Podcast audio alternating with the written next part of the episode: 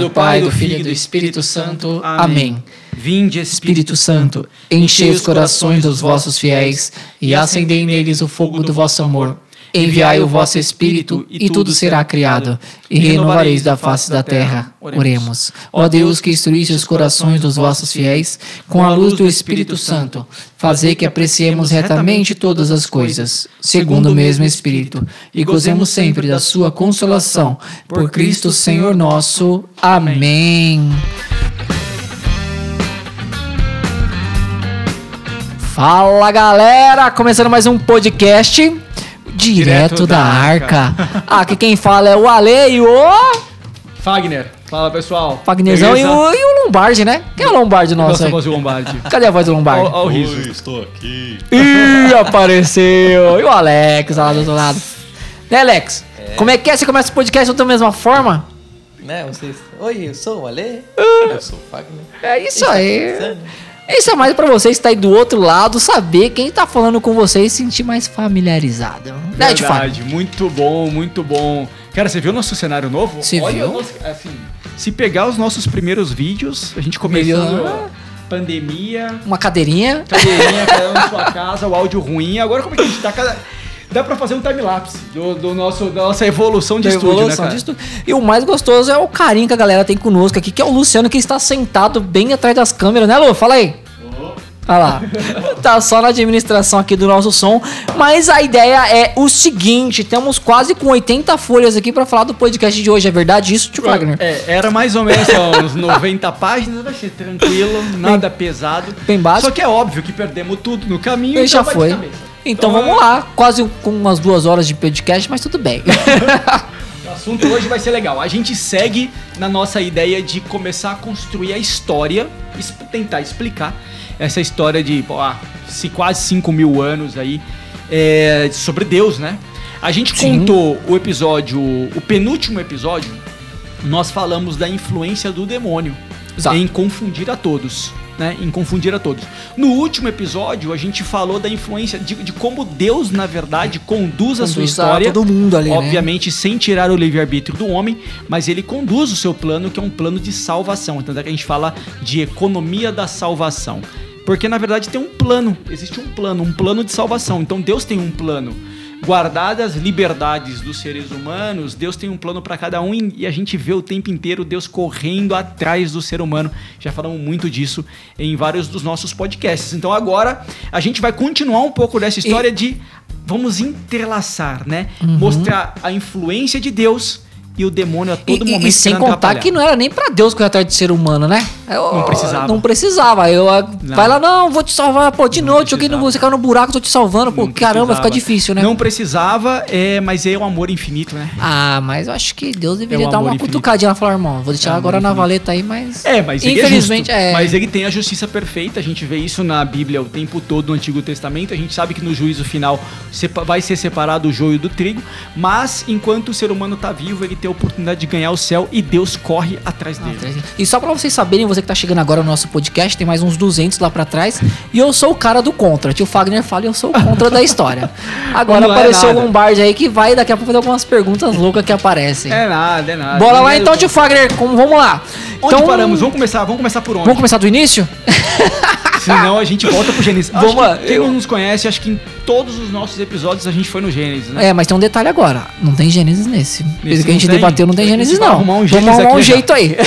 Não, vamos lá, gente. É o qual, seguinte. qual foi a influência do demônio na história? Vamos começar logo de lata aí. Eu quero começar a pegar a influência, na verdade, não a influência, mas como Deus se, Se abriu, aproveita, se aproveita. da história. Vamos lá, vamos lá. Que você... Deus se aproveita da história. Isso é importante. Por quê? E dá risada, né? Ó. É, porque é o seguinte: desde quando o, é, nós temos o Deus Pai todo protetor, é, que provê tudo para o ser humano, Uhum. certo? E, o, e a gente, esse Deus ficou correndo atrás do ser humano lá para o Antigo Testamento. Não vamos no Gênesis, mas vamos no Êxodo. Vamos. A gente vai lembrar de Deus se apresentando para Moisés dizendo: Eu ouvi o sofrimento do meu povo.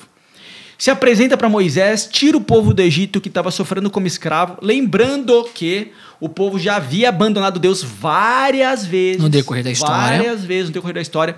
Falamos disso em todos os nossos episódios aqui. Então, o ser humano vinha abandonando Deus. No último episódio, a gente falou de novo, agora com mais detalhes, da, da Torre de Babel, até, né? Foi, Comentamos foi. sobre a Torre de Babel, lá do Gênesis, que na verdade a Torre de Babel representa uma dominação de um império. Por isso, por isso que o povo estava falando um único idioma. Porque estava dominado. Então, toda vez que a gente tem essa dominação por um imperador, por um rei, o povo sofre. E Deus não, Deus não quer isso para o povo e porque o povo também não precisa disso. Deus tira o povo do Egito, lá na época de Moisés. Eles ficam uns 40 anos no deserto, chegam na terra prometida. Nessa terra prometida, eles vão se estabelecer. Lá onde corre o leite e o mel, tiraram povos que E moravam sem naquela contar que região. sempre falava, cadê Deus? Me ajuda, É, Deus me ajuda, Deus Deus vai. Deus ajudou, chegou lá na, na- na Terra Prometida, eles construíram o seu local, é, Deus estabeleceu os juízes, né? Foi. Estabeleceu os juízes. A gente vê sobre os juízes, né? A questão de Samuel e tudo mais. Estabelece os juízes para cuidar das questões. É, das intrigas entre os irmãos, Uhum. entre os vizinhos, então tinha os juízes ali para dizer: você me roubou, você não roubou, paga quanto, não sei o quê. Você É, me deve um porco, uma é, galinha. Deve um porco, deve uma galinha. Então você tinha juízes que resolviam essas questões é, de embate entre os irmãos, mas o povo, nós somos invejosos. Hum. Isso é o ponto importante, né? Como é que o demônio penetra? Pela inveja. Inveja. Sempre pela inveja. É assim desde o pecado original. Pela inveja, o demônio vai soprando no ouvido do povo, dizendo: Nossa, todo mundo tem rei, mas vocês não têm rei. Que coisa, né? Falamos disso no último episódio, quando o ser humano diz: Eu quero um rei. O Samuel fica chateado, fica desesperançoso, mas Deus fala: Não se preocupe, Samuel, porque não é contra você, é contra mim. E querendo ou não, o português, claro, na nossa linguagem de hoje, galera, ficou putaço. Ficou putaço. Ficou. Ficou putaço. E aí o que a gente, o que Deus fala assim, Samuel, não se preocupa. É, é- não é que você, não é que ele não quer você. Uhum. Ele não, eles não me querem. Eles querem alguém que reine no meu no meu- lugar. Só que esse alguém que vai reinar no meu lugar, na verdade, vai oprimir e explorar esse povo. E sem detalhe, o detalhe maior que ainda o Samuel foi, Deus explicou pra ele, explica pra ele isso. Explica não, eu isso. quero o rei. Eu É, quero. Samuel disse: ó, esse rei vai te oprimir, vai te explorar, você vai trabalhar pra ele, sua riqueza vai toda pra ele. O povo disse: dane-se, Eu quero um rei. Por quê? Porque na verdade, porque tem exército, porque domina o território. porque, E é isso que a gente quer. Inveja. Porque o demônio, na hora que ele penetra, aqui ó, na sua orelha, falando as coisas, as coisas erradas, ele só te mostra o que seria o lado bom, Bom da da história. história, não o lado ruim. Ele só te mostra o lado bom. Então, o lado bom é: vocês terão um rei, esse rei vai dominar outros territórios e vocês serão ainda mais, ricos e poderosos E maiores, né? E maiores cada vez mais. Deus não abandona o povo, colocou o rei Saul, é, ungiu o rei Saul, esse rei meteu o pé pelas mãos, ele vai ungiu Davi, Davi com todos os seus erros, mas no final das contas era um rei penitente, conseguiu é, prosperar com o reino dele. Depois de Davi vem Salomão, Salomão que recebe mais bênçãos do que Davi, usam a bênção de um jeito todo errado.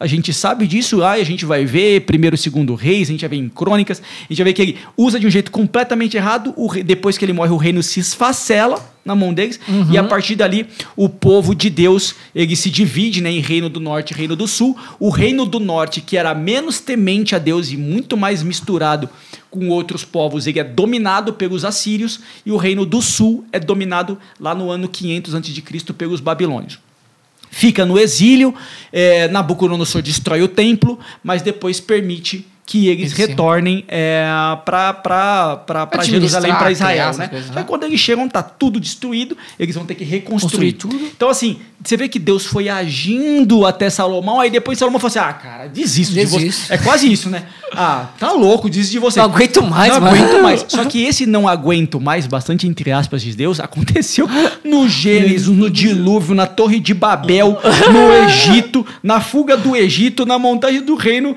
de Saul, aí agora em Salomão, e Deus falou assim, ah, Até- ah. aí a nossa pergunta é, será que esse Deus volta? Ah, Eu acho que ele tava. Né? Eu acho não. É- Será que ele volta? Porque Co- Como eu sou do contra, não, não volta, não. Eu não depois do retorno, depois lá no ano 500 e pouco, que o povo retorna para o território de Israel, vamos dizer assim, né? Que está tudo destruído, é, a gente percebe que é Deus, Deus conduzindo, né? Agindo todo Porque tempo, é né? Daniel que traduz o sonho Isso que eu do te perguntar imperador da agora. Babilônia, e aí, né? Isso, isso, isso obviamente por bênção divina.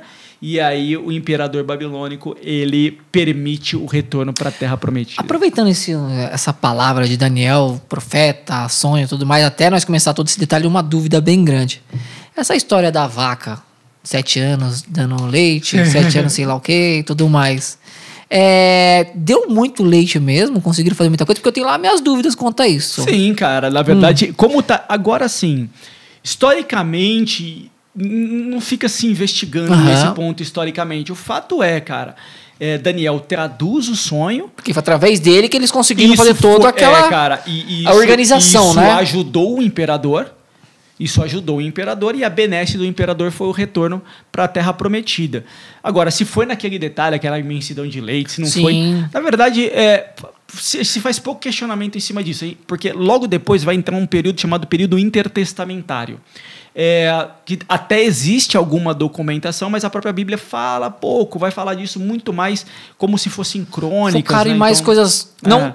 não, É porque- não vou dizer tão mais importantes, mas aquilo se passou, tudo bem, é, fechou o legal. que a gente precisa entender é que agora tudo espera Jesus, né? espera- Ah, o próprio profeta boa. Daniel não só vai falar muito da chegada de Jesus, como vai profetizar o fim dos tempos. A gente vai ter lá em Daniel 7, Daniel 9, Daniel 10, é, profetizando o fim dos tempos. Então, na verdade, o que está acontecendo agora com esses profetas é dizendo estamos muito próximo da plenitude. Né? Agora vai ser a plenitude. E que plenitude é essa? E como é que Deus vai agir? Porque a partir de agora é o seguinte: qual é o cenário? Bora. Nós temos a Babilônia, que permitiu o retorno Da galera. da, da galera para Israel, para a Terra Prometida, que está destruída. Permitiu esse retorno, e quando você olha, você diz assim, tá, e, e qual, qual é, né, onde é que, como é que Deus vai aparecer nesse momento? Porque eu só tenho destruição de um lado, Sim. é, o povo vai reconstruir, do outro lado tem a Babilônia, cara. Que é, e depois a gente vai ver, né, o exemplo é usado até no, pelo, pelo apóstolo João, seja, na, na- seja no Evangelho de João, seja no Apocalipse, como uma referência a um, a uma- a um fruto demoníaco. Né? A Babilônia é uma referência a um fruto demoníaco. Sim, imensidão de pecados, destruiu o povo de Deus, né? Então, assim, a Babilônia... começou vamos dizer ali, é pra falar a tudo de verdade? É, um reflexo, Reflexo não, um reflexo da influência demoníaca naquele, Naquele momento. local. Tá. Naquele momento. Tá, e onde, como é que Deus vai aparecer, né? Como é que Deus vai ouvir o chamado do seu povo ou vai preparar o terreno? Acontece um fenômeno social político. E aí a gente precisa entender. Da mesma forma, como, como é que Deus vai é, se aproveitando dessa liberdade humana, porque o ser humano vai construindo coisas e Deus por ali vai entrando com os seus planos. Escavando devagarzinho, Sem dominar. Porque esse tá. é um ponto importante. Esse não é um Deus dominador, porque ele não retira o seu livre-arbítrio. Esse é um ponto importante. Porque senão parece que Deus foi manipulando as coisas assim, né? Marionete. Não, nada é marionete, cara. Deus vai, na liberdade humana, o ser humano vai criando as coisas e Deus vai entrando nessa criação humana para se mostrar e para mostrar o seu plano de salvação. É que, na verdade, tem que ser o fim último do homem, né? Tem que ser o destino do homem. O, o ser humano tem que mirar o céu. Só que ele tem que toda hora ser convencido, o céu tem que ser apresentado e depois ele corre atrás É que o céu. ser humano tem muito aquilo, é que nem posso dizer, eu tenho que tocar, eu tenho que ver, tenho que sentir, tem que ter algo ali pra mim saber que aquilo existe, Sim, no caso. Sim, sim. É um pouquinho de São Tomé, né? É, é, eu ia falar isso, mas eu esqueci o nome do santo. É, mas aí vamos ver como é que Deus vai influenciando na história. Ou, na verdade, ele vai se aproveitando. Eu não gosto muito do termo vai influenciando na história, eu gosto muito mais do termo de ele vai se aproveitando Vai se usando da do momento história ali pra- criada pelo ser humano para se apresentar ao ser humano. Vamos pegar... O que, que acontece? Onde é que a Babilônia termina de cair, né? Aí depois a Babilônia foi um grande império, como outros também foram, como os assírios foram, como os persas foram, como é, os sumérios anteriormente também foram. Ok.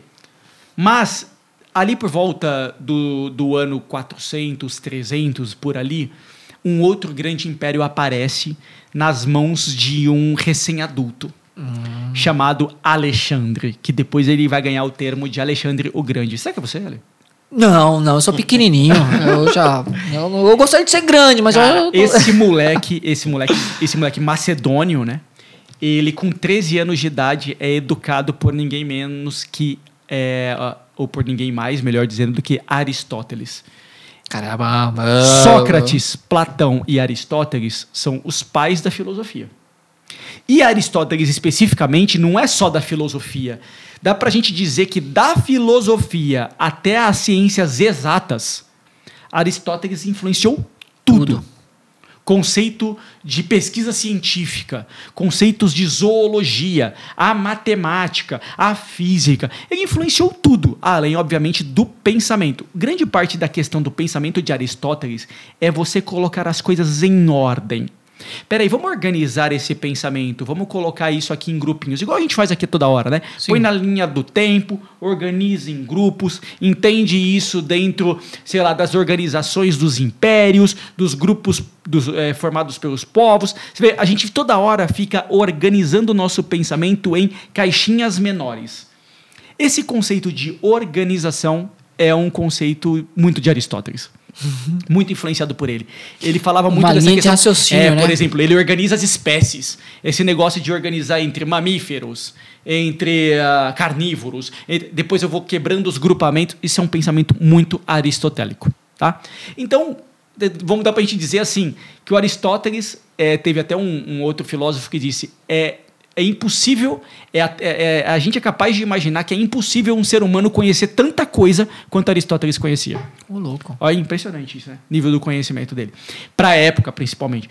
E ele educou o Alexandre o Grande, que na época tinha 13 anos. Deu aula para Alexandre por seis anos. O Alexandre, depois que o pai dele foi assassinado, ele se torna o rei, não era ainda um imperador. Ele se torna um rei e ele continua as campanhas que o pai dele queriam fazer, que era dominar os povos da região. Pensa que naquela época todo mundo queria dominar todo mundo, porque a filosofia ou a ideia era quanto maior, melhor. Quanto maior formos, mais indestrutíveis seremos. Indestrutíveis seremos. Seríamos uma muralha, Então, caso, toda né? hora vamos dominar o nosso território, vai se expandindo, se expandindo as nossas fronteiras, vão se expandindo, a nossa capital fica mais inatingível. Alexandre fez isso, foi expandindo.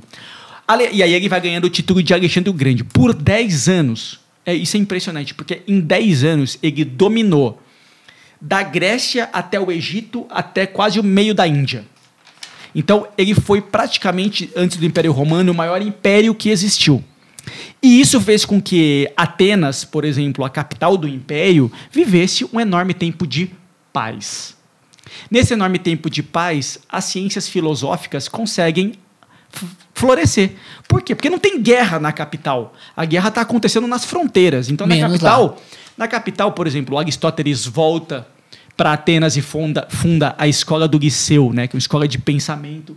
Ele volta. Então, a- as escolas filosóficas, todo mundo começa a, a conseguir parar para pensar, porque o, o homem, por exemplo, não precisa ir para a guerra toda hora. Porque a guerra está acontecendo lá na fronteira, lá do lado do Egito. Nada perto da gente, tudo longe. E o interessante é o seguinte: Alexandre o Grande, ele era, ele tinha muitas influências de cultura.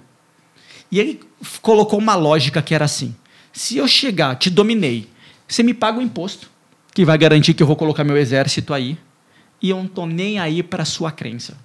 Faz o Tô que você nem- quiser. Faz o que você quiser. Me paga o imposto e faz o que você quiser com a sua cultura, com a sua religião. Eu não tô nem aí. Você só não vai ter exército e você vai me pagar É imposto. como se fossem os políticos de hoje. É. No caso. Eu tô- é, gente, só um cortezinho, só pra deixar bem claro. Então, continuando. É, então assim, é, não, não tô nem aí. Só que isso é interessante porque, sendo um imenso de um pagão, ele foi permitindo que as religiões todas continuassem existindo. Seja as religiões hindus, seja as religiões egípcias, ou as seitas egípcias, ah, os pensamentos gregos. Tanto é que a gente vai encontrar Paulo chegando no. Paulo chega. é, é, Paulo chega em Atenas. E ele, ele mesmo vai falar: Eu vejo que vocês têm muitos deuses. E não tinha um conflito entre eles lá, Ah, essas eles coisas todas, esses eles, debates, eles, eles- eles discutiam que esses conflitos lá nos seus locais de, de debate o tempo inteiro. Por exemplo, eles tinham até o Deus do desconhecido, que é um Deus que ele não conhecia. Tinha um tempo para o Deus desconhecido. Tanto é que Paulo vai tentar falar, Paulo vai se aproveitar desse Deus desconhecido E para falou, dizer, é, o Deus é nosso aqui, ó, esse cara é, aqui, eu ó. sei, eu sei quem é esse Deus desconhecido. Achamos ele. Pois é, achamos ele. Então, o- eles têm muitos deuses e Alexandre se aproveita disso. Então, por 10 anos ele dominou e o império dele foi um dos maiores impérios que existiu. O que é interessante, Alexandre morre invicto, sem perder nenhuma batalha. Por isso que ele é o Magno, né? Ele é o magnífico, ele é o maior, top, ele é o é. grande. É. E ele fundou um monte de. narcisista total, né? Porque ele fundou um monte de cidade com o nome dele. Não à toa tem Alexandrias espalhadas pelo mundo inteiro. Teve naquela época Alexandrias espalhadas pelo mundo todo. Sendo a maior delas a do Egito.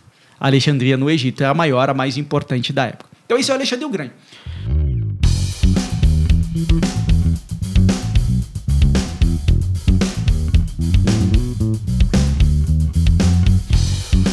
Aí você fala, tá, mas por que, que isso é importante? Cara, Sim. porque é o seguinte: a Grécia, feito isso, a Grécia dominou os assírios, dominou os babilônicos, dominou os persas. Então toda essa galera que vivia em guerra e mais os pequenininhos, como o povo de Israel, que vivia nas guerrinhas e isso não fazia ter paz, porque todo homem que pô, fazia 15, 16 anos já tinha que ir para a guerra.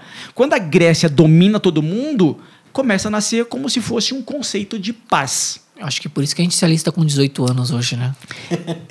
Imagina. Hoje eu tô engraçadinho, vocês já perceberam? Hoje eu, eu tô me sentindo engraçado. Ô, ô, ô, Ale, porque é o seguinte: Hum. imagina se o filho de Deus, que escolheu vir frágil como um ser humano, Vai pra guerra com 16 anos, 14. nasce no meio da Boa. pancadaria entre os assírios, os babilônios, os persas, os macedônios, os gregos. Misericórdia. O risco. Capaz de não chegar nem aos 30 e- a começar no caso, que na- Jesus, lá na manjedoura, o cavalo já poderia ter pisado na cabeça dele. Boa. Imagina se ele nasce no meio de uma guerra. Porque ele foi ser humano em tudo. Sim. Ele correu todos os riscos humanos. Então, nós temos um certo tempo de paz dessa Grécia e depois a gente tem um outro fenômeno, porque depois do Alexandre o Grande, Hum. tudo se esfacelou. A Grécia virou pequenos. é, a- o- todo esse território, esse império grego, virou um desfez. monte de pequenos territórios. Ô, ô Lu, pra gente poder ver o relógio lá. Senão a gente perde aqui no horário. a gente vai embora, filho. Aí a gente vai até Aí meus pipa Três da amanhã vai ficar até as 3 da tarde lá. Aí, imagina, o que, que a gente tem? Logo depois disso, Hum. tá, e um povo daquela região que são os romanos. Putz. Roma já tá, existia. Tá demorando pra gente chegar nele? Roma já existia há uns 600 anos, há uns 700 anos, mas era um nada. Era um nada. No- Caramba, depois, que o império, depois que o Império Romano ruiu, o Império Grego ruiu, todos aqueles, aqueles pequenos reinados que não passavam de, sei lá, cidades, né? Que não tinham esse nome cidade, porque o nome cidade mesmo é um nome para Roma. É, começaram a guerrear entre si para, de novo, um dominar o outro, O outro, porque a é. regra era quanto maior, Melhor, mais resistente. mais resistente. mais resistente. O Império Romano começou a difundir. Só que Roma tinha uma ideia interessante, porque Roma herdou a filosofia grega, implementou a filosofia grega e Roma naquela época já funcionava como uma república. E Deus sempre agindo ali no meio deles. No caso, É, pra cara, tentar. agindo porque na verdade o que a gente Ah. tem que olhar é de fora. Você diz, tá, Deus está agindo como? Vamos É, ver onde é que esse isso. negócio desenrolou. Porque Onde vai parar? o seguinte, ó. Roma era uma república, certo? Que tinha um imperador. Então você tinha os parlamentares, vamos dizer assim, né, Sim. os deputados e senadores, discutiam no plenário, e em tempo de guerra, eles davam uma carta para aquele imperador, dizendo você não precisa consultar a- o nosso Senado para tomar nenhuma decisão, porque na guerra é tudo muito rápido. Se você quiser dominar, domina aí. É, que nem hoje, né? O Senado, nossa, é que nem o nosso presidente. É, cara. Então, mudando de assunto. Aí a gente tem um imperador. Aí você- existe um imperador que é o Júlio César. O Júlio César vai e destitui o Senado. E ele proclama. Ó, a risadinha do nosso Lombardi, faz de novo. E- Qual é a risadinha? Olha lá. Aí o que, que ele Claro, faz? O cara fala assim, mano, se eu, eu não posso mandar se vocês não mandar primeiro. Então, eu desfaço você. Ah, mas hoje é que nem nosso É, presidente, cara. não Só mudou que nada, o tá? presidente não pode fazer isso. É, mas hoje o presidente tem que esperar um monte de carta, né? É, mas naquela tá tudo do época, o que, que o cara tinha? o governante tinha o exército. É. Como o imperador tinha o exército do Ficava lado mais dele, fácil, né? o Senado não tem o exército do lado dele, na regra é o seguinte, manda quem tem força, né? É. E obedece quem tem juízo. Melhor ficar na então minha ele casa. chegou com seus soldados Ah. pretorianos, né? Que Sim, são a quatro guarda, quatro. guarda real do imperador. Parece chegou um- pro Senado e disse: esteja desempregado. Tá fora. Tá demitido. Basicamente o que eu vi na ditadura no Brasil. Basicamente. Tá demitido. Porque quem tem força, quem tem o exército do lado, domina o povo. E aí chegou e dominou o Senado, expulsou o Senado, ele ganhou um poder absoluto. Vixe. Poderoso, maior de todos, Augusto. É o Otaviano Augusto aparece ou o não? termo, é isso? ainda em Júlio César, Ah, em Júlio César? aparece o termo Augusto. Depois de Júlio César vem Otaviano. O Otaviano, que Hum. já nasce com o título de Augusto, Já é o cara? o título César não existia. O nome do Júlio César era Júlio César, mas o título César não existia. Era o título Augusto. Vem o Otaviano Augusto. O Otaviano Augusto, ele consegue fazer, ele, vamos dizer que ele expande o território ainda mais, ainda mais do que Alexandre o Grande havia fazido, feito com a Grécia. Caramba, ele Então, a- tipo multiplica então o... agora, é, Otaviano conseguiu fazer com que o império fosse maior do que o império grego. E aí, novamente, começou a reinar a paz. Por quê? Porque aquelas briguinhas todas acabaram, todas aquelas briguinhas acabaram, aquelas pequenas guerras acabaram, porque Otaviano Augusto dominou todos os territórios. Ele era chamado de o, o que construía pontes entre as diferentes culturas. Porque novamente nós ficamos com mouros, com godos, com persas, com assírios, com babilônios, com gregos, todo mundo junto. O que, que ele fez? Como ele juntou todos com os judeus, ele juntou todos os povos e ele fez esses povos viverem em certa harmonia. Por quê? O que Otaviano Augusto fez foi fazer tudo o que Alexandre o Grande fez. Ou seja, cobrar impostos, retirar o exército e deixar aquele local con- viver sua religião e ao sua cultura. E novamente a paz voltou a, voltou a reinar, só que em um tamanho. Maior. Porque agora o Império Romano foi bem maior do que o Império Grego de Alexandre o Grande. Isso dominando inclusive a região da Judéia, ou a região aonde o bebê Deus nasceria, aonde Jesus nasceria.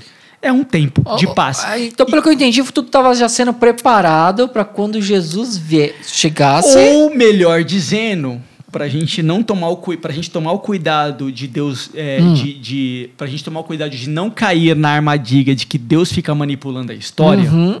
Dá pra Deixa as coisas acontecerem Deus até lá. se aproveitou e obviamente na sua providência divina ele foi Foi influenciando. as coisas ele se no- aproveitou no o momento máximo da paz. Por quê? É, Otaviano Augusto era chamado do construtor de pontes entre os povos, que fazia reinar a paz.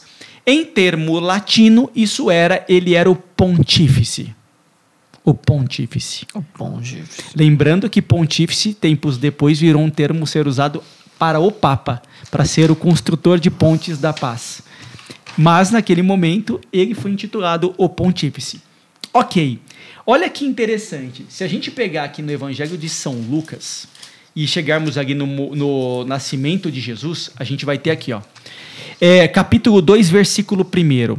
Naqueles tempos apareceu um decreto de César Augusto. Tá vendo? Ordenando o recenseamento de toda a terra. Esse recenseamento foi feito antes do governo de Quirino na Síria. Todos iam alistar-se, cada um em sua cidade. Também José subiu da Galiléia, da cidade de Nazaré, à Judéia, à cidade de Davi, chamada Belém, porque era da casa e família de Davi, para que para se alistar com sua esposa Maria, que estava grávida. O que, que o imperador fazia? Mantinha o recenseamento, ou seja, ele queria saber exatamente quantas pessoas estavam morando naquela região. Para saber, porque o imposto era calculado assim. Entendi. Então, essa é a ideia. E como é que você sabe que é pobre ou rico? Porque a gente sabe que o pobre poderia levar como imposto no recenseamento duas rolinhas, enquanto O pela rico riqueza só- teria que levar, sei lá, uma, uma ovelha e por um cordeiro e tudo, ou dois, três Uma cordeiros. vaca, um boi. Sim, sim, cara. O, o, depois de César, depois de Otaviano Augusto, vem o Tibério César. Isso já é com Jesus já mais velho, né? Se a gente pegar a- já Jesus com 30 anos, a Bíblia tem a referência para tudo isso. Evangelho de São Lucas, capítulo 3, versículo 1. No 15 é, no, no ano 15 do reinado do imperador Tibério, sendo Pôncio Pilatos governador da Judéia, Herodes tetrarca da Galiléia, seu irmão Filipe tetrarca da Itureia e da província de Traconites, e Lisânias, tetrarca de Abilina. Sendo sumos sacerdotes Anás e Caifás, veio a palavra do Senhor no deserto a João, filho de Zacarias. Então, a gente sabe que quando Jesus foi iniciar sua vida pública, o imperador já era Tibério. Por isso que a discussão sobre o Jesus histórico não existe. A Bíblia posicionou, São Lucas posicionou muito bem o nascimento de Jesus em Otaviano Augusto e a vida pública de Jesus em Tibério. Então, já está devidamente posicionado os imperadores romanos. Isso quer dizer que Jesus nasceu no tempo, entre aspas, de uhum. paz romana e iniciou sua vida pública, ainda estava na paz romana. Na paz romana. E até então continuou, né, pra falar a verdade. Não, vai e vai, vai muito longe. E vai muito longe. Então, o que, que a gente tem? Deixa eu só usar essa caneta aqui. O que a gente tem. Eu preciso dela depois. o tá? que a gente tem, tem é, com Tibério César, o que a gente tem com, com, desculpa, com Otaviano Augusto, é essa construção de pontes e a preparação para a paz. Vamos dizer que Deus escolheu a plenitude dos tempos. O que é a plenitude dos tempos? O momento máximo da paz Eita. naquele local. E Jesus nasceu no momento máximo da paz. Depois a coisa vai degringolando um pouco para frente, a coisa vai degringolando um pouco. Porque também que a gente sabe, olha que interessante isso, hein? curiosidades, curiosidades. Curiosidades. Momento, vai algum parte, momento curiosidade. São Lucas fala que Jesus nasceu no tempo de Tibério, certo? Do imperador Tibério. É, Tibério Augusto. Quando o quando se encontrou o sudário de Jesus, hum. o santo sudário, ele trazia a marca do imperador Tibério. Ué? Então, por que não? Sim, porque Jesus foi crucificado no tempo de Tibério. Sim. Então, como Jesus foi crucificado no tempo do imperador Tibério, é, o, a mortalha de Jesus que cobriu o corpo e o sudário que cobriu o rosto ele trazia a marca de Tibério. Ah, Quando aquilo tá. encostou no rosto machucado de Jesus com suor e sangue, virou um carimbo. Então o sudário tem o carimbo do rosto de Jesus, trazendo a marca do imperador romano, que é Tibério. Então isso bate a referência de que o sudário encontrado de fato é o sudário da mortalha de Jesus. Uau. Além, obviamente, de muitas outras investigações que já foram feitas das, na, naquele lenço que cobriu o rosto de Jesus, né? Além disso, obviamente. Curioso, né? Curioso. Sabia? Agora, não. Sabia? Pois é, cara. Isso aconteceu. Outra coisa maravilhosa. Tem um. No dia 24, na missa do dia 24, antes de começar a missa, ou às vezes um pouquinho antes do Glória, se canta um negócio chamado Calendas de Natal. Calendas de Natal. O Calendas de Natal. É o que o padre canta, no caso? Exato. Tá no, Mari, tá no Martirológico, Martirológico, desculpa, que é o livro de, dos mártires, romano. A última edição dele é de 1500 e pouco, acho que 1562, se eu não estiver enganado. E ele posiciona exatamente a data. Ver? Vamos ver se a gente acha ele aqui. Pegar, ver se a gente pega aqui, ó. Meu celular descarregou, galera. O meu também tá quase sem é bateria, mas vamos ver se a gente acha ele aqui. É, Marte, é, calendas de Natal. Calendas de Natal. Vê se a gente acha ele aqui. Calendas de Natal. Vê se a gente pega. Pra ver que bonito que era. Ó, eu lembrei disso aqui. Olha lá, ó. como é que era. Fala assim, ó. Transcorridos muitos séculos desde que Deus criou o mundo e fez o homem à sua imagem, séculos depois de haver cessado o dilúvio, quando o Altíssimo fez resplandecer o arco-íris, sinal de aliança e de paz, 21 séculos depois do nascimento de Abraão, nosso pai, 13 séculos depois da saída de Israel do Egito sob a guia de Moisés, cerca de mil anos depois da unção de Davi como rei de Israel, na 75 semana da profecia de Daniel, na 94 Olimpíada de Atenas. Olha que espetáculo de documento da igreja que é lido na, antes da missa. No ano 752 da fundação de Roma, no ano 538 do Édito de Ciro, autorizando a volta do exílio e a reconstrução de Jerusalém, no 42 segundo ano do império de César Otaviano Augusto, que lindo, enquanto reinava paz sobre a terra. Na sexta idade do mundo, Jesus Cristo, Deus eterno e Filho de eterno Pai, querendo santificar o mundo com sua vinda, foi concebido por obra do Espírito Santo e se fez homem. Transcorrido nove meses, nasceu da Virgem Maria em Belém de Judá. Eis o Natal de nosso Senhor Jesus Cristo, segundo a natureza humana. Venham, adoremos o Salvador. Ele é o Emanuel, Deus conosco. Isso é um documento da Igreja Católica que foi construído ao longo dos séculos. Desde Conta o praticamente toda a primeiro história, né? século Conta toda a ao quando o Papa, no ano 1562, sacramenta esse texto chamado Calenda de Natal. Calenda é o primeiro dia. Calenda de Natal. Olha que maravilha de texto. Desculpe, senhores protestantes, mas vocês têm um documento desse? Só para eu, pra eu entender, entendeu? Deixa eu ver se tem. Não sei se tem, entendeu? Acho que não tem, né? Não. Acho que não tem. É uma pena. É É uma só, pena. só pra constar que se ele tá falando isso é porque ele já procurou. É, não tem, né? Não tem. É uma pena. Pois assim, a maravilha, a maravilha da nossa igreja. Olha a maravilha aqui, da ó, nossa você igreja. vai ver no YouTube, ó, então, é, o que, que a gente tem? Voltando pro, Ah, pra, pra fase de Jesus, gente. aí a gente tem um ponto. Olha, você viu como a calenda de Natal, esse documento maravilhoso, ele vai dizer assim, no momento que reinava a paz. Isso é a plenitude dos tempos. No momento que reinava a paz, Deus se fez homem. Por quê? Ele precisava de paz para que também ele vivesse até os 30 anos e, vamos dizer, que a sua missão fosse realizada. Ó, só uma curiosidade, aproveitando. Não sei se já te fiz essa pergunta ou se já me responderam essa Pergunte. pergunta, mas eu tô ficando velho, eu não lembro. Enfim. Por que que Jesus começou tão tarde o- a, a sua missão? Não sei. Boa, boa. Não sei. Não, que nada. Porque é estranho, né? Tipo, 30, 33 é... Não sei. Não sei. Quando você fala assim, é mais curioso do que estranho.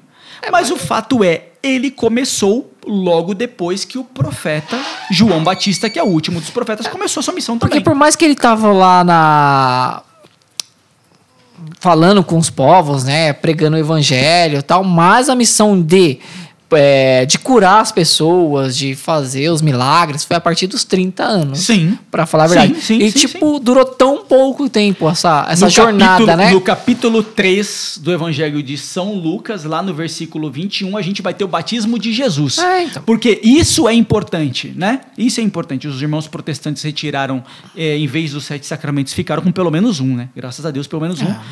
Para os protestantes verdadeiros, que são os que batizam em nome da Trindade. Porque os que só batizam em nome de Jesus, aí, aí não dá. é, aí não dá. Aí é, aí é arianismo demais, como a gente vai falar isso Eu hoje te batizo em nome de Jesus. como a gente vai falar isso hoje. Então, assim, é, pelo menos a gente sabe que é necessário, é necessário, porque Jesus vai dizer, quando João Batista pergunta para ele, é, é, é, por que, que eu vou ter que. Em linhas gerais, né? Como é que eu vou te batizar? Tipo, você não tem pecado algum. Né? Jesus diz que se cumpra toda a justiça. Que se cumpra toda a justiça. Que toda justiça é essa, né? Que se cumpra toda a justiça. Então, é a iniciação, ela passa pelo batismo, que neste caso é óbvio, Jesus não tinha pecado nenhum. Vamos dizer que o batismo precisava mais de Jesus do que Jesus precisava do batismo.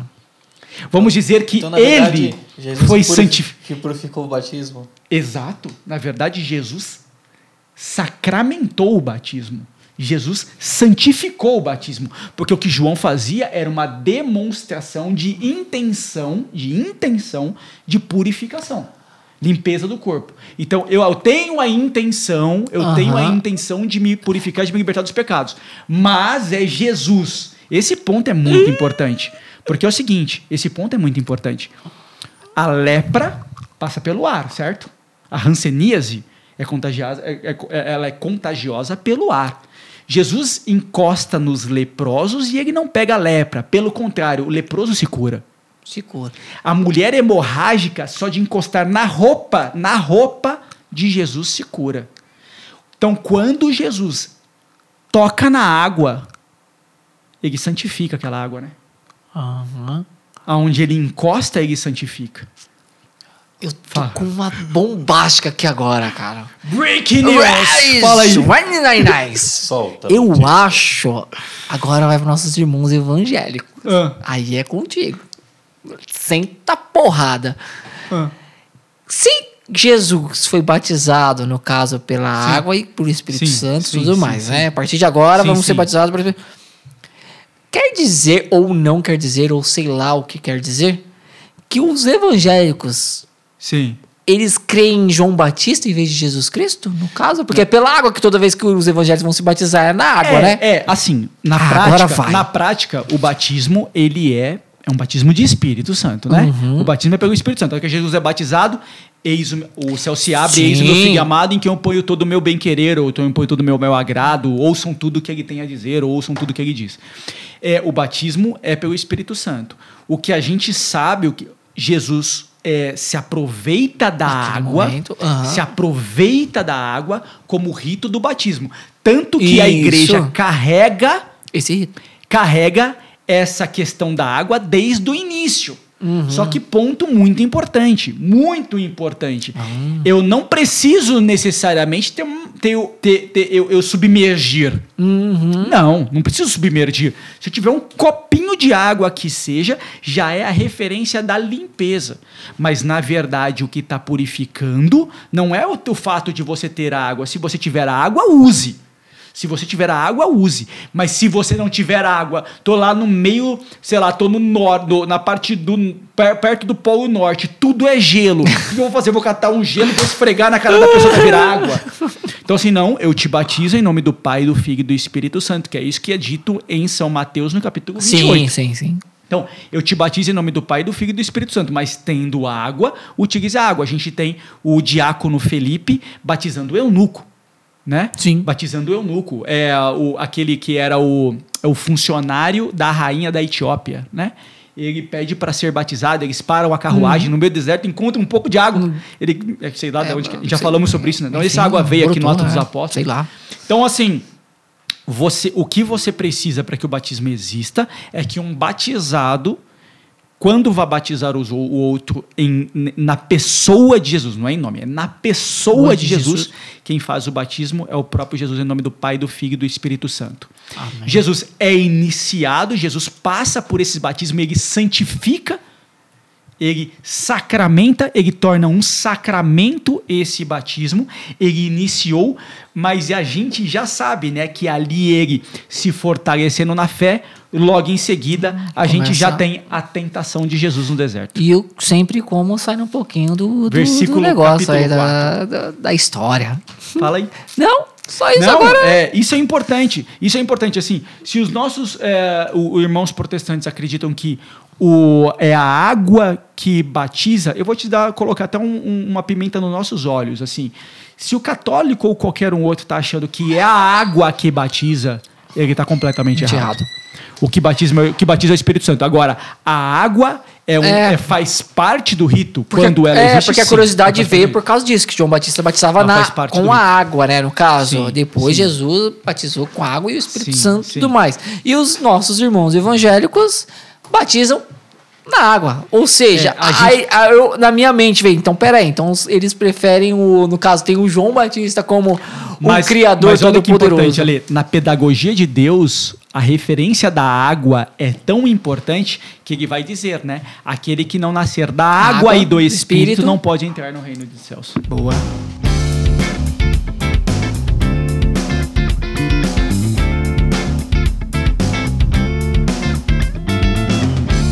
Então, assim, seguindo a nossa linha, Jesus, logo depois que é iniciado, ou seja, logo depois que ele santifica o batismo, nesse, torna esse primeiro sacramento de iniciação, ele já imediatamente é tentado pelo demônio. E o que, que o demônio tenta fazer logo no deserto, no capítulo 4 de Lucas? Confundi-lo. Confundi-lo. Né? Jesus está em jejum há 40 dias. O demônio oferece comida, o demônio oferece poder, o demônio oferece riquezas. E Jesus não cai em nenhuma das tentações. O demônio tentou confundir Jesus, o demônio usou inclusive da inveja, que é o argumento mais ardiloso para fazer com que o ser humano caia no pecado e Jesus não caiu no pecado. Não foi, não pecou em nada, nem tentado pelo próprio demônio. Agora a gente segue a referência. Por quê? Porque Paulo vai dizer que todos nós fomos batizados e batizados na cruz, né? Batizados na cruz. Nós que fomos batizados na cruz. A gente tem que entender que depois que Jesus ressuscita, passa com os apóstolos os 40 dias, ele a todo momento, e depois Paulo vai dizer isso, ele deixa a sua igreja, que é o seu corpo. Paulo vai dizer: Cristo é a cabeça, a igreja é o corpo. Isso não é uma figura de linguagem. Isso não é uma referência. De fato, a Igreja Católica é a continuação de Cristo na terra. Enquanto Cristo ascende ao céu, ele permanece na terra pela igreja. E como é que a gente sabe disso? Porque Jesus, na cruz, toma todo o cuidado de colocar a sua mãe sob o poder da referência da igreja no momento que era João, e diz: Eis aqui a sua mãe, filho, eis aqui a sua. É, filho, eis aqui a sua mãe, e mulher, eis aqui o, seu, seu filho. filho e deixa claro a todo momento: ide e todos os povos da terra e batizai em nome do Pai, do Filho e do Espírito Santo, e eu estarei convosco até o fim do mundo. Esse eu estarei convosco até o fim do mundo, não é o eu lá olhando para você, não, não. Eu estarei convosco. Literalmente. Sim, você é o meu corpo, nós estamos juntos, estamos ligados. Você se, nós, você se alimenta de mim no corpo e sangue de Cristo na Eucaristia. Nós estamos sempre ligados. Uma vez batizado, você é inserido no corpo de Cristo. Então, o que, que o demônio vai fazer agora? Da mesma forma como ele tentou Jesus, ser humano, agora ele vai tentar destruir o corpo de Jesus. Qual é o corpo de Jesus? A, a própria igreja. A própria igreja. Que a igreja agora é nascente, né? Essa é igreja nascente. Meu Deus. Eu creio. Adoro. Esperemos. Isso. Peço para aqueles que não creem, não adoram e não vos amam, Senhor. E essas histórias acontecem, né? Pelo Isso amor é só a introdução do assunto. Isso é pra você ver. Nós estamos na página viram? 78. Eu falei que tinha 80, né? Estamos então, acabando? Não, falta 78 páginas ah, ainda. Falta uma página, na segunda página. Não, na segunda página. Continua a nossa história aqui, a gente tem um ponto interessante. Por quê? A gente tem o Nero o Nero? Isso é legal. Aquele programa de gravar CD? Não, é, aquele que, que queimava as cobras. Não, vamos seguir a história dos imperadores romanos para ver porque agora, depois Jesus ressuscitado, ficou a igreja. A igreja foi batizada na cruz, mas ela foi confirmada no Pentecostes. Ela é fortalecida no Pentecostes. Ela recebe as suas armas né, no Pentecostes. Ela recebe as suas armas, ela está pronta para a guerra no Pentecostes. Então, após o Pentecostes, que é quando os apóstolos começaram a evangelizar pelo mundo, hum. é nesse momento que agora o demônio vai tentá-los. Hum, Porque o demônio não tentou a igreja enquanto Jesus ressuscitado estava com eles. Ele não é trouxa. E depois que Jesus ressuscitou, subiu aos céus, o demônio também não tentou os apóstolos. Por quê? Por quê? Por quê? Com que os apóstolos ficaram naqueles nove dias? Nossa Senhora. Por quê? Porque Nossa Senhora. Com Nossa Senhora. E aí, cara, ah, onde está Nossa Senhora, o demônio não se aproxima. Rapidinho, rapidinho, rapidinho. Pergunta curiosa aí para todo mundo. Toda vez que o demônio aparecia em todas as leituras, o próprio demônio falava: Não, eu não quero isso, que me faça cair naquele lugar, que me faça cair por humor. Ah. Nem porque que você vem aqui para nos tentar. Então o demônio sabia quem era Jesus naquele Óbvio. momento. O demônio sempre soube quem era Jesus. Que Jesus era o filho. Só que o de... por que, que o demônio. Hum, isso é importante. Vai importante ó. Por que, que o demônio tentou Jesus humano, mas não tentou Jesus nesse estado glorioso? Boa pergunta, por quê? Porque enquanto Jesus era humano, ele era 100% humano. Ele estava nas limitações humanas. Hum, e poderia cair na tentação. Poderia, poderia. poderia no futuro do pretérito, tecnicamente falando, sim. Cair no que o demônio queria fazer. O Jesus, Jesus poderia cair na tentação porque ele era 100% homem e 100% Deus. Não podemos correr o risco. Não podemos. É quando Jesus, Jesus, Ixi. quando Jesus ressuscita, ele vem upado, tá ligado? É, Ah. cara, é, o Super virou um power super, ali, virou um super Saiyajin. É, na verdade, quando ele ressuscita, ele já não tem mais a suscetibilidade e a fraqueza humana. Do mano, já é 100% Não, ele tá no Deus. corpo Ele glorioso. vem overpower, Ele, ele vem overpower e ele tá tanto no corpo, corpo glorioso que Maria Madalena não reconheceu ele. Lembra disso? Sim, sim. Maria Madalena não reconheceu ele. Ele tem que falar para ela, sou eu. Ela diz, "Ah, Raboni, é você. Né? Então, nem ela reconheceu, ele tá no corpo glorioso. Fala, meu, fiquei com você tanto tempo, É, você tá louco. você vê que ele diz assim, ó, eu, É eu difícil, hein? encontro com vocês lá na Galileia. Aí o cara chega e tá lá. Ué. Aí ele tá no outro lugar e vem e come peixe. Aí você fica, Cara, é, super power. Então, assim, é super power. Então, agora assim, é. Cara, como ele não tem mais a concupiscência da carne, o, o risco, o risco, que ele não tinha, óbvio. O risco de ser Aconte- inclinado, porque ele não tinha pecado original nenhum, mas ele poderia, poderia na fraqueza humana, é, pecar. Ó, o demônio não vai mais se aproximar dele, porque, cara, se ele não pecou quando ele era humano, vai pecar agora que ele tá em Deus aqui, como Deus ressuscitado, glorioso. Não vai ter jeito. E outra coisa curiosa, depois da ressurreição, enquanto Jesus estava com os apóstolos, o demônio também, enquanto a Maria estava com os apóstolos lá na novena, o demônio também não aproximou. É nem louco, né? Porque ele não se aproxima onde ela está. Se- porque ela pisa na cabeça se, da serpente. É, se o filho a gente já não levava uma, Porque- imagine com a mãe que vai defender o filho até umas Porque, horas. porque ela pisa na cabeça da serpente. Só que aí depois do, do Pentecostes, que está lá no início do ato dos apóstolos, Hum. os apóstolos agora imbuídos do Espírito Santo, mas ainda 100% homem, começam a evangelizar pelo mundo. E quem é que começa a vir atrás deles? O, O demônio. demônio. Porque não à toa, todos os apóstolos e todos os primeiros 30 papas foram martirizados. Todos os apóstolos. 30 papas? Exceção de João, exceção de São João. E todos os outros 30 papas e um monte de patriarca foi martirizado. Morreu. Morreu, foi assassinado de um jeito violento. Mas, vamos avançar um pouco a história. Chegamos na época de Nero. Pedro e Paulo ainda estão vivos, foram deportados para Roma, estão morando em Roma, né? A gente já contou a história de Pedro e Paulo no Ato dos Apóstolos. Eles estão morando lá e vem um imperador chamado Nero, que é um maluco, um possesso, um tomado louco. pelo demônio de todo jeito. Cara, é assim, É um filho- o cara dá da orgias. É, é o famoso demônio em pessoa. O, o cara dá da orgias, o cara dá da coisas é, é, é, bizarras que nem o povo romano aceitava. Isso tá documentado. Nem o povo do romano aceitava. Foi ele que queimou Roma? Foi. Sabe por quê? Ele querendo reconstruir o império para ver se agradava o povo novamente, ele falou: só que para reconstruir você vai ter que destruir, né? É, sabe como é que a gente vai destruir? Ah, vou pôr fogo em tudo. Se fosse hoje, ele perdia todo o direito pelo seguro, você sabe. É verdade. seguro não ia pagar, não. Só que descobriram que foi ele que mandou colocar fogo em Roma. Putz. Só que antes dessa história. Inventou alguma coisa porque o demônio É, estava nele. Óbvio, óbvio. Sabe o que, que o demônio estava espalhando de mentira? Conta pra nós. Conta verdades. A fofoca. A fofoca. Seguinte, Sônia Abrão, tá a fofoca? Sei lá. Não. é um caso de família? Casos de família. Sabe que começaram a contar, cara? Propaganda, Começaram porque, direção. Para, para, para, para, para, para. porque os cristãos começaram a crescer muito, né? Em todo o Império Romano, os cristãos começaram a crescer, seja vindo do judaísmo, seja vindo do, do- do, é, dos pagãos, porque o doutor das nações, que é Hum. Paulo, já havia é, evangelizado e deixado várias igrejas espalhadas, deixado seus bispos. Os Já apóstolos, tinha deixado uma direção os todo apóstolos mundo. estavam deixando seus bispos é, pelo por todo o território romano e além até do território romano.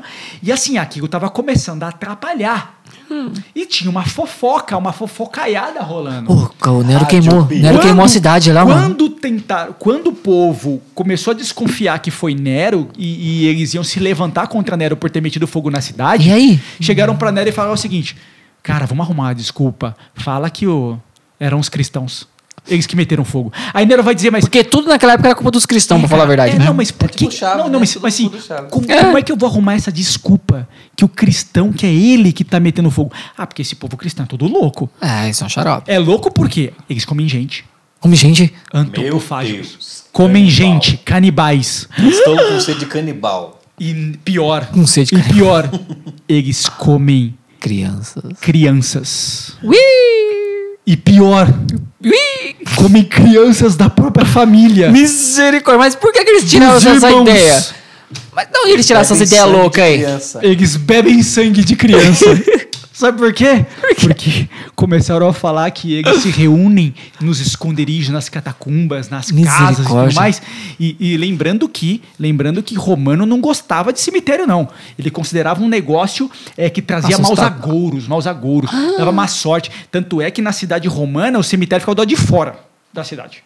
Oxi. Do lado de fora. Do lado de dentro não tinha cemitério, não. Aqui ninguém morre. Os fantasmas Morre da- da porta pra fora, os É, fantasmas. fan- O fantasma é só quando apaga a luz. Só e quando- é da porta pra, pra fora. fora ainda. É, porta pra dentro não tem fantasma. Então ninguém vai morrer aqui dentro. Só morre lá fora.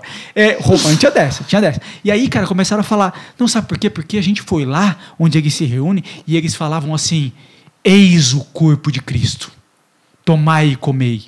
Eis o meu sangue. Tomai e bebei. Meu, eles comem o corpo e bebem o sangue, às vezes deles mesmos, de um tal do tal do Cristo, que era o chefe dele. E pior, tem hora que eles falaram que era filho de Deus. Como o romano tinha vários deuses, né? Os pagãos tinham vários deuses. Sei lá, deve ter vários filhos de deuses espalhados por aqui. Deve ser um monte de criança. Então eles comem o corpo, bebem o sangue das crianças, que sei lá, são tal dos filhos dos deuses. Ainda por cima dão pros irmãos deles comer, porque, meu irmão, tomar e Tomei comer. Esse é o corpo de Cristo, o filho de Deus. Ferrou. Lascou. Guarda seu filho. É, cara. Nero falou, tá aí a desculpa, esse povo é louco mesmo, meteram fogo na cidade, não fui eu. Tem dias que de noites é difícil. Meu Deus. É cada uma que parece duas, né? Eu fico pensando. Não, então. Essa foi boa, gostei. O cara fica falando, mano, tá comendo o filho do cara, mano. Lá o sangue bebendo, deixou de cabeça pra baixo pro sangue É, descer. deve deixa ser o mesmo povo Pior que, que- que a gente adora a imagem. Pior que deve ser, pior que daqui pra frente e só pra trás. Uh, Daqui pra frente, só pra trás. ai, esses caras não valem nada, socorre nós aqui, Luciano. Galera. Papo sério, os caras ficam Pera aí, rindo. pera aí. Momento dos nossos patrocinadores. Pronto, não temos ainda. Vai lá, continua. assim, ó. O, e aí, pô, Nero foi. E Nero muito louco, né, cara? Tem a parada do Chapadão. Pôncio, muito louco. A parada A brisa do era boa. É, porque assim, o romano tinha um negócio que ele ia dominar os povos e ele gostava de trazer os espólios de guerra, né? Trazer lembranças ou referências do local que ele dominou. Eu me lembrei você falando desse negócio. Quantas toneladas? Quatro. Esse é do vai. Para tudo nessa gravação. Para, Vai lá. Conta, conta logo o negócio de quatro Pera, toneladas. pera aí que eu, eu me demito, não quero mais. Ó, olha essa história aqui. Olha, olha essa história. Olha essa história real. Olha essa história aqui. O povo romano dominava os Ah. outros povos, né? O romano dominava os outros povos e trazia, e trazia, vamos dizer assim, prêmios de guerra. Eles dominaram um- uma cidade egípcia chamada Heliópolis. Pessoal, não é a região de São Paulo aqui, não. Tá bem É, longe. Heliópolis é a cidade do sol, né? E a gente sabe pela Bíblia que sol é uma referência sempre para Deus. Não à toa, em todos os povos, o Deus mais poderoso dos povos que tinham muitos deuses era sempre o Deus que tinha o sol como referência. Então, o sol é a referência de Deus. A gente falou nisso em Apocalipse pra caramba. E aí eles foram em Heliópolis, destruíram lá os egípcios que moravam lá e trouxeram um prêmio. O problema é que o prêmio da cidade que eles resolveram trazer era tipo quase um relógio de sol, que é um obelisco. Tipo, quem é de São Paulo, sabe o obelisco do Ibirapuera, outros obeliscos por aí. Eles resolveram trazer um obelisco, aquele negócio pontudo gigante. E essa encrenca pesava quase 4 toneladas. E eles resolveram trazer isso pra Roma. Não, me fez lembrar os caras do, do filme 300, né? Esparta! Quem nós somos? Uh! Vamos levar o bisco. Ô, mano, você tá de brincadeira, mano? Como é que a gente vai Pô, carregar isso? Arruma essas tretas não. Não, mas as treta não, mano. A gente já veio aqui, já destruiu todo mundo e você já quer levar esse obelisco Ô, aí, mano, pô. meu belisco tá tirando, irmão. Tá- Leva- levaram esse obelisco, cara. Só quantos Todo- metros tinha mais ou menos o bichão? Ah, ele é muito grande. Eu não tenho ideia de quantos Ah, metros ele tem, mas ele é no enorme. Google, depois eu vejo Ele é enorme. que Depois a gente vê no Google aqui, porque a gente sabe onde é que ele tá, porque a gente sabe onde ele tá até hoje. Vamos te falar já já, Cara, galera. e todo róseo, né? Pegaram esse obelisco jogaram lá em Roma, ninguém sabia direito o que fazer com ele, tava essa encrenca entulhada lá na sala de Joga prêmios, na na- sala de prêmios do Império Romano. Aí, Lá no meio do pátio. voltando aqui pra Nero, Nero falou o seguinte, pô, então esses cristãos a gente vai ter que dar um jeito nesses caras. chicotada nesses Vamos ter que bichão. dar um jeito, meter fogo na cidade, esse negócio não tá certo. Vamos fazer o seguinte, constrói um circo, é porque é pão e circo, né? Pra agradar o povo. Só que constrói o circo do lado de fora da cidade. Aí os caras, meu, um circo do lado de fora da cidade? Não, o circo tem que ser do lado de dentro. Ele falou, não, Esse é pra matar gente. É do lado de fora da cidade. Lembrando que cemitério só tinha fora da cidade, por causa disso que cemitério, tinha é, obviamente. Então, esse circo assassino é do lado de fora da cidade. Foram lá, armaram o espaço, pegaram o obelisco e colocaram o obelisco lá no meio do Não. circo. Aí chega o cara com o obelisco e fala, mano, você tá tirando, irmão. Por que, que você não, falou que a gente tinha colocado colocar logo lá obelisco fora, lá, É, mano? Vamos usar essa encrenca aqui. Por quê? Porque vamos, porque troço é de pedra, vamos colocar ele aqui, alguma alguém a gente vai esmagar com esse troço. Colocaram o obelisco lá e falaram: vamos pegar o líder. Quem é o líder desses cristãos ali? Ah, é um tal de Pedro. Vixe, mano. Pegaram o líder dos cristãos, o tal de Pedro, levaram pra fora, colocaram, amarraram o cara nesse obelisco. O obelisco é igual a trave, né? Então ele ficou como um Gigantesco. eixo, ficou como um eixo assim no, no solo. Tá lá, é, espancaram Pedro. E na hora que foram matá-lo, o Nelo perguntou: Mas como é que E aí, vocês irmão? mataram É, ele? e aí? Não, a gente perguntou quem era seu líder. Ele disse que o líder dele morava em Jerusalém, era de Jerusalém, foi crucificado em Jerusalém. Então a gente falou pra ele: então você vai morrer igual o seu chefe. Crucificado. E ele disse: eu não sou digno pra morrer igual ao meu chefe. Ele falou: não tem problema, eu viro você de ponta cabeça. Pegaram Pedro, viraram de ponta cabeça. Colocaram ele, o eixo da cruz ficou sendo um obelisco, colocaram uma trave do lado e crucificaram ele de ponta cabeça Caraca, mano. crucificaram ele de ponta cabeça neste obelisco. Né, nesse, nesse, nessa, nessa Esse pilar, de- né? Vamos nesse colocar um pilar, pilar. um pilar. Vamos colocar um esse pilar pilar, logo. de pedra. E ele foi crucificado ali. Muito provavelmente alguém influente, algum cristão influente depois pegou o corpo dele e enterrou, Enterrou. ele por ali, na, no local chamado Via, né, que é um, é um caminho, Via Aurélia. E ele foi enterrado por ali. É, este obelisco e aquele local do enterro virou um local de peregrinação. Não Uhum. peregrinação, sei lá, igual a gente conhece, mas peregrinação, porque o povo ia escondido Ia lá, lá. rezava, escondido, tal. escondido. Aí o povo continua indo, continua indo, continua indo. E ao longo dos séculos, cara, ao longo dos séculos, é, ali Pedro foi sepultado naquele lugar e até então não tinha se achado a sepultura de Pedro nunca, né? Aquele obelisco que crucificou Pedro, depois com a ascensão da igreja romana, a igreja católica romana, esse obelisco, como a gente tem a referência pela Uhum. cruz, nós temos a referência pelo obelisco, é o obelisco que está hoje no centro da Praça, de São Pedro. Exatamente ele.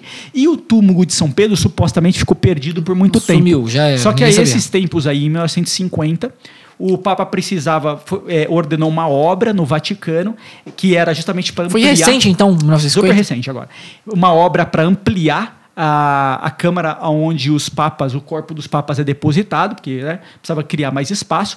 Eles foram furar o chão e quando eles foram furar o chão, eles encontraram o túmulo de Pedro exatamente aonde o túmulo dos papas acima estava Como é, como é que foi que a gente falou na, Olha na- que impressionante. no nosso último encontro? A gente falou assim, ô, chega aí, irmão. é, tem um negócio aqui, mano. Foram chamar o Papa. Que negócio né, que é o Papa? Vem Chega aí. ver- Vem ver o que achamos. E acharam o túmulo de Pedro, tá lá exposto. Tô até com uma amiga que tá em Roma é, essa semana, ela mostrou uma foto é, Tá do túmulo de São Pedro. Então, o túmulo de São Pedro foi achado, tá lá. E olha que impressionante, a basílica foi construída praticamente em cima do túmulo.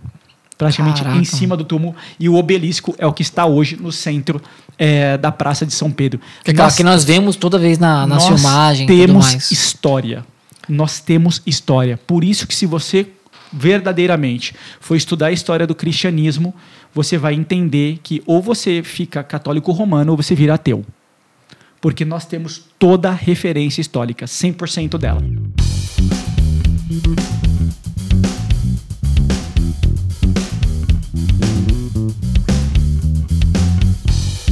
Então, a- a- depois, né, ainda na época de Nero, Nero também ma- mandou matar Paulo, que era o doutor das nações. Paulo foi, foi morto do, em uma outra via, chamada Via Óssea.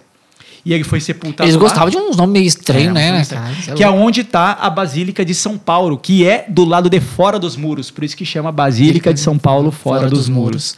Porque ninguém morria. E é óbvio que nem é, a Basílica de São Paulo, nem a Basílica de São Pedro estariam dentro de Roma. Sempre foi do lado de fora. E o que, que sobrou hoje, né? Roma mesmo, a cidade de Roma, a cidade de Roma, o do original daquela época é ruína. Já a Praça de São Pedro e a parte do Vaticano ostentam uma riqueza gigantesca, né? O que a igreja cuidou, preservou. Aonde a igreja não estava cuidando, se destruiu. É o caso que aconteceu com a Constantinopla e hoje Turquia. Mas, isso é Nero. Nero tentou destruir os cristãos por influência demoníaca e não conseguiu. O cara é louco, mano. Não conseguiu, porque os, os romanos. Ele deixou se influenciar por o demônio. É, cara, e os cristãos continuaram crescendo. Depois de Nero veio um outro imperador chamado Sétimo Severo. Olha o nome Harry do cara. Potter? Sétimo Severo. Severo. Severo Snape. Tá com cara, hein, mano. O sétimo Severo, ele falou o seguinte: ó, esse negócio de cristão, esse negócio de ficar adorando Deus, ele tá nada certo.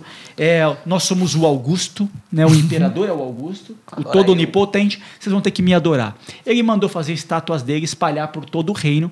Na frente da estátua, ele colocou uma pira, né? Um, um- um local, um fogareiro, e a pessoa tinha que vir pegar um incenso e colocar incenso para ele. Você tem aquele negócio, né? Não acende vela para defunto ruim ou não acende o incenso para esse cara, não. É daí que surge. Então, a pessoa tinha que vir pegar um Uhum. pouco de incenso, jogar no fogareiro, jogava no, no fogareiro, ela queimava incenso pro sétimo Severo e pros imperadores romanos, e ela ganhava um selo. Um selo. Filho da besta, tá carimbado. É, cara, olha a referência importante. Porque sem este selo, você não fazia nada. Se um soldado romano te pegasse e te pedisse para você entregar, chamava libelo, para você mostrar esse documento, se você não tivesse essa marca, o pessoal fala assim, ah, mas a marca da besta, se você não tivesse essa marca nesse documento, você era assassinado. O pessoal falando de chips, caramba. Quer dizer-. Quer Nossa, dizer, tava pensando a mesma coisa. Me passou esse reflexo na cabeça. E me fez lembrar agora, assim, posso estar falando uma besteira, mas enfim, vou falar.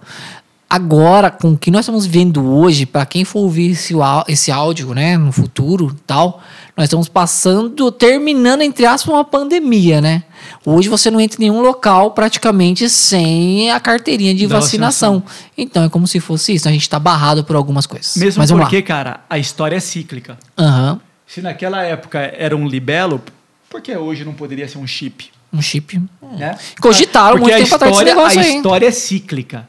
O que eu quero, o que você precisa fazer, na verdade, é dizer que você ama este Ah, imperador acima de todas as coisas. Severo, Vero.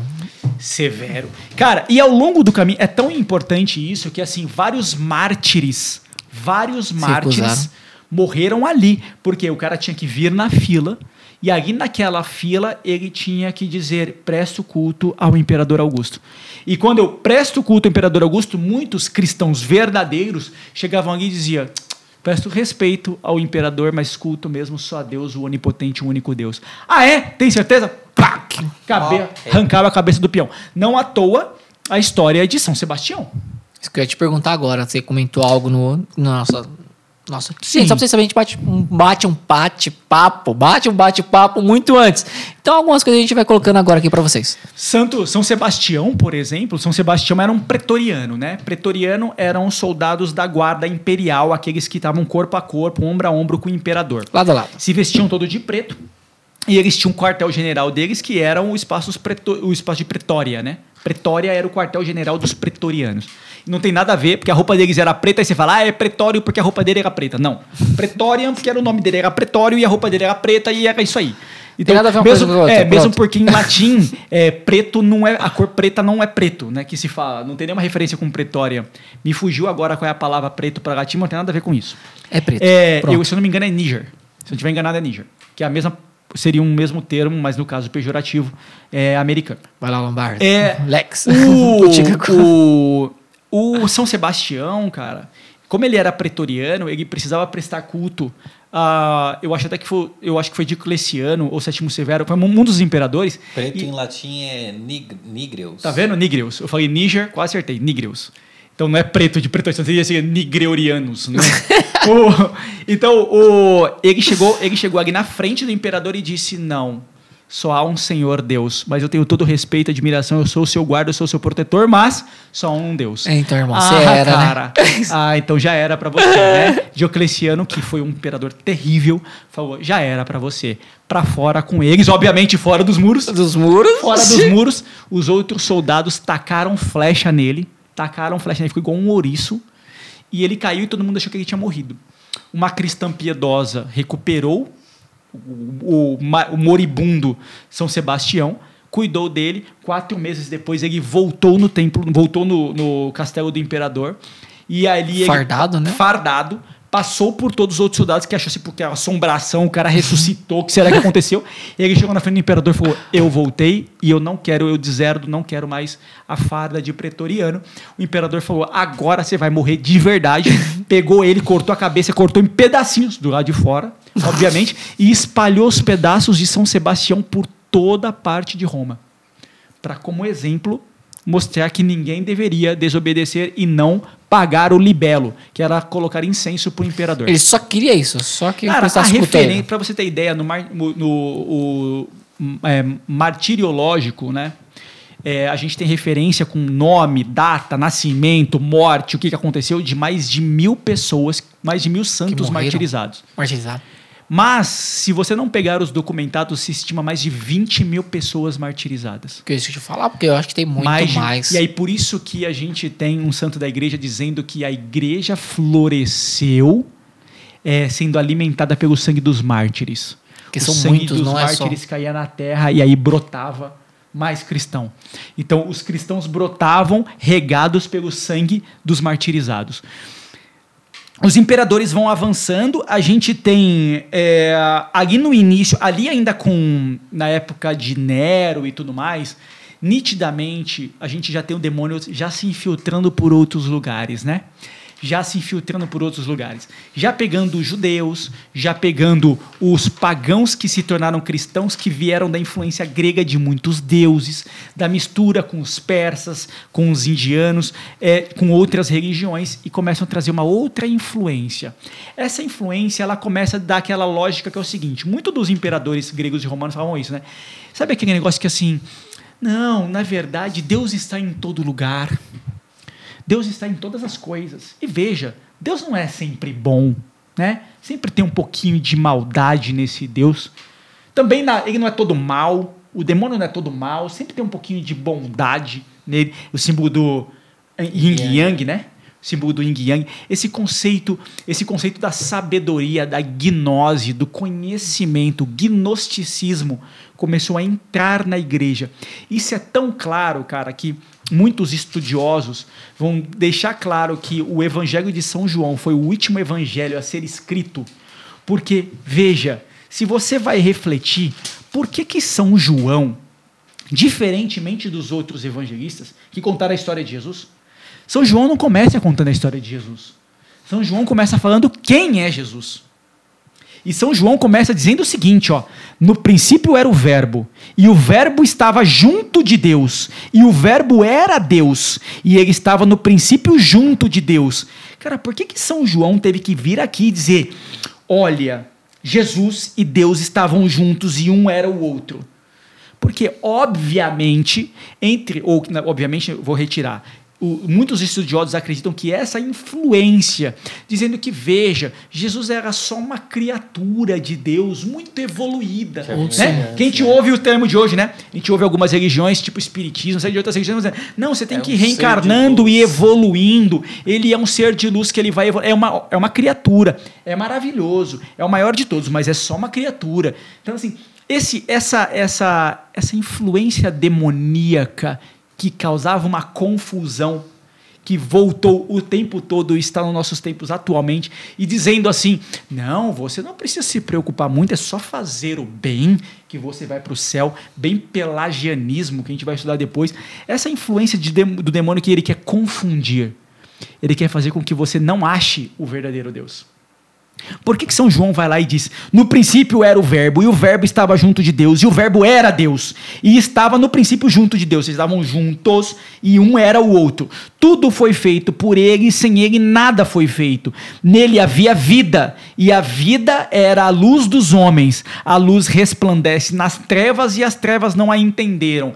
A gente sabe que a luz que resplandece nas trevas é o Espírito Santo.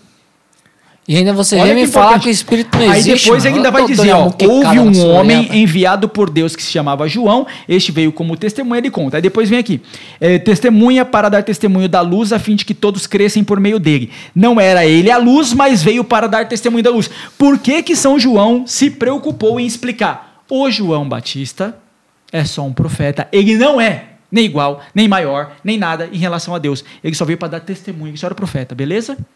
Porque muitos seguidores de João Batista já existiam também.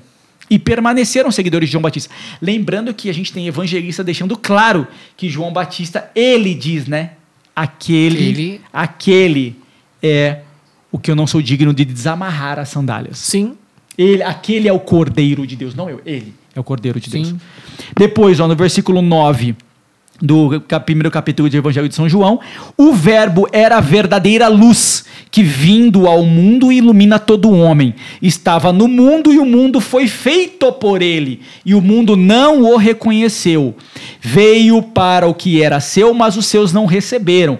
Mas a todos aqueles que o receberam, aos que crerem no, seu nome, deu-lhes o poder de se tornarem filhos de Deus, os quais não nasceram do sangue, nem na vontade da carne, nem na vontade do homem, mas sim de Deus. Este Verbo se fez carne e habitou entre nós. Nós vimos a sua glória, a glória que o Filho único recebe do seu Pai, cheio de graça e de verdade. João dá testemunho dele e exclama: Eis aquele de quem eu disse: O que vem depois de mim é maior do que eu, porque existia antes de mim. Todos nós recebemos da sua plenitude graça sobre graça, pois a lei foi dada por Moisés, a graça e a verdade vieram por Jesus Cristo. Ninguém jamais viu Deus. O Filho único que está no seio do Pai foi quem o revelou. Por que, que João, São João está tão preocupado em colocar Jesus no seu devido lugar, que é no lugar de Porque Deus? então todo mundo, eu creio que. Acreditando em outra outra coisa. coisa que não tinha nada a ver. acreditando em outra Ele coisa. veio, mas não é ele, pô. É, Presta pois atenção. É, é, é uma criatura, entendeu? É até enviado por Deus. Até tinha poder. Mas veja, devia ser um homem comum, como outro qualquer, mais poderoso. Não, isso Não. confunde. Isso confunde. Então ele já deixou direto, galera. Aqui, ó, a Então, direção é São essa. João, muitos estudiosos acreditam que se São João escreveu esse prólogo é porque ele precisava combater alguém que estava dizendo o contrário. Que estava dizendo o contrário. Então, isso é muito importante, porque a gente já tem esse nascimento da heresia neste momento. São João, ele foi criando, né? Os apóstolos foram criando, deixando seus representantes, porque não há igreja que não venha dos apóstolos. Então, onde os apóstolos estabelec- estabeleceram as regiões, a gente chamava, naquela época não chamava diocese, chamava patriarcado. E a gente teve, naquele momento, quatro patriarcados: Jerusalém, Antioquia, Alexandria e Roma. Esses são os quatro patriarcados, né? Jerusalém, em Israel, a gente tem Antioquia na Síria, Alexandria no Egito e Roma. Então, esses são os quatro patriarcados. Para você ter ideia, é, um dos patriarcas, que é Santo Inácio, que muito provavelmente teve contato com São João, Santo Inácio, ele escreve uma carta entre suas muitas cartas, que é do século I, aonde ele deixa claro que ele está prestando honra e reverência e obediência ao líder da igreja que está em Roma, que na época era o primeiro papa depois de São Pedro, que era Clemente, São Clemente I. São Clemente I. Aqui a gente tem a montagem é, dos patriarcados, a história continua andando. Então, olha que interessante, cara. Ela nunca mesmo, para, né? Mesmo os romanos tentando destruir os cristãos a todo momento, eles vão se fortalecendo, cara. Montam patriarcados, agora já tem vários bispos espalhados, eles começam a crescer. Aí você fala, caramba, cara. Até que chega uma hora, no ano 300, que tem um imperador chamado Diocleciano. Pesquisem. Diocleciano foi o imperador mais terrível que existiu para todos os cristãos. Mano, se esse cara fosse hoje, a gente tava lascado. Ele, o maior, maior volume de mártires Hum. foi na época dele. Ano 300. O Você maior acha que ultrapassou- Diocleciano. Sim, muito. Ultrapassou Nero, de Nero? longe. Se você somar Nero, Sétimo Severo, todos que vieram é, depois Sétimo Severo até Diocleciano, se você somar todos, isso estava comentado. Se você so- do- é, é, somar todos os assassinatos de cristãos feitos por esses outros Uhum. imperadores, não chega perto do que Diocleciano fez sozinho. Caraca. Cara, a máquina. Pesquisar sobre esse máquina- garoto Uma aí. máquina de matar. Uma máquina de cara matar. cara. Um- uma, catástrofe. Se Um- vocês forem ver Era um Rambo, muitos, né? se vocês forem ver muitos, Santo Expedito, se a gente for ver o próprio São Sebastião, como eu disse, Santo Expedito, a gente tem o o, é, o do dragão, o São Jorge? São Jorge, que também era um pretoriano. Temos o São Jorge, a gente vai ter é, Santa Luzia, a gente vai ter uma série de outros mártires que são mártires nas mãos de Diocleciano. Porque É uma catástrofe uma natural. catástrofe. Só que é o seguinte, quanto mais ele matava, mais a igreja florescia. Florescer. E é o que aconteceu desde o início de tudo que a gente está conversando. Cada vez que machucava um cristão, ela crescia cada vez mais. Pô, crescia ali. E, e o Império Romano estava muito grande também já, né? Ah, ele já vinha se fortalecendo É, lá atrás. ele tava É- gigante. É, que nem nós estávamos comentando desde o início. É, Deus já veio preparando tudo isso de uma forma bem mais calma, É, tranquila. Só que agora, né, cara, você vê que, que interessante, porque Deus se inseriu na história. E aí agora o ser humano, o demônio, tenta destruir, seja. se- oh, isso que é interessante. Tenta destruir, seja na base da morte, do assassinato, da violência, ou tenta destruir pela mentira. Aham. E ele não consegue, né? Porque Deus sempre prevalece.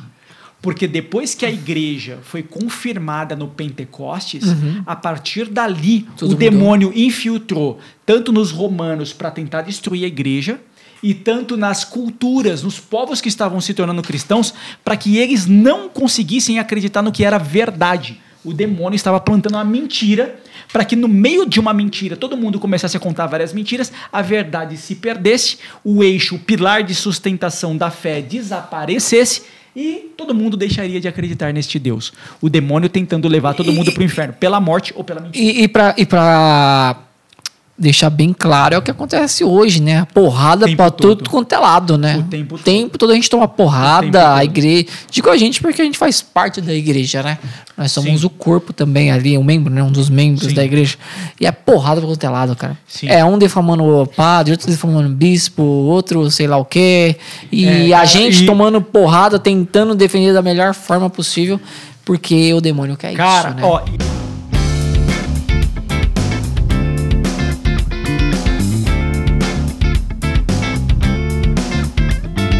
Ó, e, e olha como é que Deus vai se fortalecendo e como é que o demônio entra na jogada. Olha que interessante isso. Por quê? Diocleciano, o império estava muito grande, o que, que ele resolveu fazer? Ele resolveu dividir o império em dois. Ele criou um imperador romano no Oriente e um imperador romano no Ocidente. O Oriente era a parte mais rica. É onde hoje ficou a Constantinopla, a região da Turquia. Hoje ali. É, era a parte mais rica. O Ocidente era a parte mais pobre. O Ocidente é onde estava Roma. É onde estava Roma. E o Oriente é onde depois apareceu a Constantinopla, né? No Que não existia ainda. É, ele resolveu dividir e ele colocou um imperador em cada lugar. E ele ficava sendo o imperador principal. Então ele ficava no Ele Oriente. comandava ainda de qualquer É, forma. ele ficava no Oriente e ele colocou um outro imperador no Ocidente respondendo para ele. E ainda criou um outro negócio que era o conceito dos vices. Ele colocou um vice-imperador no Ocidente e no Oriente. Ele fez essas duas coisas para tentar gerenciar com mais facilidade, mas ele sendo o imperador supremo, porque a riqueza e o maior exército estava no Oriente. Quando ele se separou desse jeito, ele começou a se enfraquecer, vamos dizer assim, né, cara? Entre, e aí é na- onde nasce o termo César. O termo César, ele é o termo desses im- vices-imperadores. Esse é o termo César. É aquele imperador menor que responde por Augusto, que é o Todo-Poderoso. Que é o Todo-Poderoso. Em- Só que é o seguinte, ó como Deus é espetacular pela história, né? O cristianismo já estava infiltrando, já tinha muita gente cristão nessa época. Não importa, podia matar, esquartejar, pendurar a cabeça, os cristãos continuavam brotando, cara. Igual gremlin com sangue de Jesus. Como continuavam brotando, continuavam brotando. E olha o que, que aconteceu. Uma mulher. Opa! Meu Deus do céu, foi um susto de novo aqui, a gente tá dando circuteco, mano. Meu, isso aqui parece. Rapaz. Lembra do é, Resident Evil, né? Ela quer ver- Ave- Agora posso cachorro latindo. É o terceiro susto que eu tomo hoje, o coração não aguenta desse jeito, vai ter um infarto. O, o, é, a gente tem um dos, um- uma, uma mulher muito santa e muito piedosa, Santa Helena. Santa Helena. Santa Helena teve um filho. Esse filho é o Constantino. O Constantino foi colocado como um vice-imperador na região do Ocidente. Só que o Constantino, vamos dizer que um cara muito ambicioso. Esse Constantino muito ambicioso, o que, que ele quis fazer? Ele tomou o trono do Ocidente e se tornou o imperador do Ocidente. E depois, só que assim, quando ele foi marchar, ele é o vice, né? Ele estava é, a cidade dele é Milão, Milão. O vice ficava em Milão, o imperador ficava em Roma. Então Constantino ficava em Milão e o imperador ficava em Roma, o do, do lado do Ocidente. E aí o que Constantino fez? Pegou o exército dele muito menor, porque ele era o vice, e marchou em direção a Roma para tomar o trono de Roma. Nesse meio do caminho, o imperador romano chamou uns magos, mandaram matar uns, uns animais e ver no, no bucho do animal, no bucho do bode, para ver como é que estava a sorte. E Constantino, na hora que estava marchando com os exércitos, ele para próximo do exército é, de Roma, ele olha para o sol. A mãe dele, muito devota e muito católica, diz a história que ele viu uma cruz no sol e embaixo escrito: sob esse símbolo você vai ganhar o trono. Ele mandou todos os soldados dele hum. pintarem a cruz no escudo. Ixi. Todos os soldados vão pintar. Agora imagina aquele bando de soldado pagão hum pintando uma cruz no escudo, que se entenderam nada, né, cara? E é aquela cruz com um P, sabe? Aquela do símbolo do cristão. Manda fazer aquela cruz todos os soldados. O fato é, cara, os soldados marcharam em menor quantidade e ganharam a guerra. Constantino conquistou o império do Ocidente. O império do Oriente falou: deixa esses caras se matar aí, que depois eu mato quem ganhar, né? É, só que depois Constantino também dominou o lado do Oriente e ele se tornou o imperador do Ocidente e do Oriente. Só que ele era um pagãozaço, né, cara? Ele era pagão. A mãe dele, muito religiosa. Ele, cara, mas você diz assim, mas ele ganhou a guerra com a cruz de Cristo, mas ele não se tornou cristão. Ele não se tornou cristão. Oxi. Ele virou um catecúmeno, vamos dizer assim. Um catecúmeno. Sabe por quê, Ale? Tinha um problema. Qual o problema? Conte-nos. É... Continuemos mais. para ir pro céu, você tem que estar tá como? Você tem que morrer como? Como um santo. E como é que você morre como um santo? Martirizado. Não. Martirizado ok, mas não tem martírio. Como é que você morre como um santo? Como é que você ah, morre sem pecado? Vamos, vamos lá, se confessando, batizando. Se confessando, né? Uhum. Você, se, você morre como um santo se confessando, certo? Ou ou a gente tem ali a própria unção dos enfermos e tudo mais. Mas no último conf... momento. É, mas precisa de confissão. confissão. A confissão hoje em dia é só você e o padre. Sim. Só você e o padre. Naquela época não era. Ixi, Maria, era como então? Não. Naquela época a confissão era em público. você chegava no meio da igreja e dizia: Eu peguei a, a mulher de não sei quem. Eu roubei o Luciano. Só que o Luciano tava lá. Só que é o seguinte, na época, na época do Diocleciano. Era cara, porrada quanto é lado. Você tava na catacumba, entendeu? Aí todo mundo. Ah, meu irmão, vamos te proteger. Agora você tá, né, inserido, foi purificado dos pecados. Porque se o cara saísse da catacumba, Já era. o Diocleciano passava o trator em cima do cara. Então, então assim, pode confessar aqui no meio que Aqui vai... no meio da gente, é mas lá é fora seguinte, já era. É porque na prática vai morrer todo é mundo. É que nem proteção a pessoa, né? Não protege nada. Não, porque é o seguinte, né, Ale? Pode confessar aqui porque vai morrer todo mundo mesmo. Vai, então, já. o avião tá embicado para baixo, pode confessar aqui porque eu não vou nem ter raiva de você. Porque se eu tiver raiva eu também não vou pro céu. Então eu não vou nem ter raiva de você. Só que na época do Constantino, Diocleciano já tinha passado. E como Constantino ganhou a guerra, hum. ele fez um negócio chamado Édipo de Milão.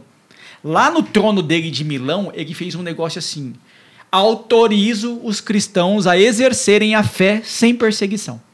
Hum.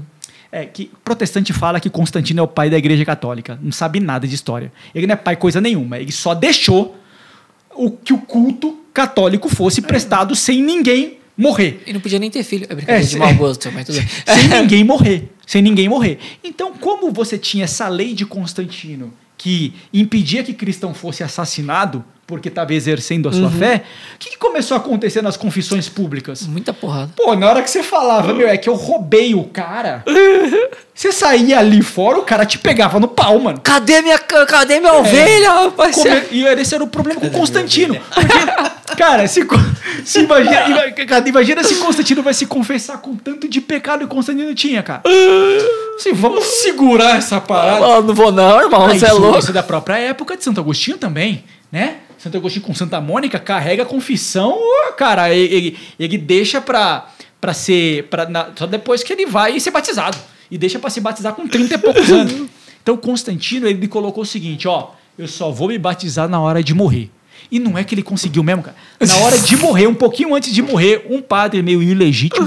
Ilegítimo. é, meio ilegítimo, já vamos falar sobre isso. Um padre meio ilegítimo foi lá, eu te batizo no nome do Pai, do Filho e do Espírito Santo e ele morreu.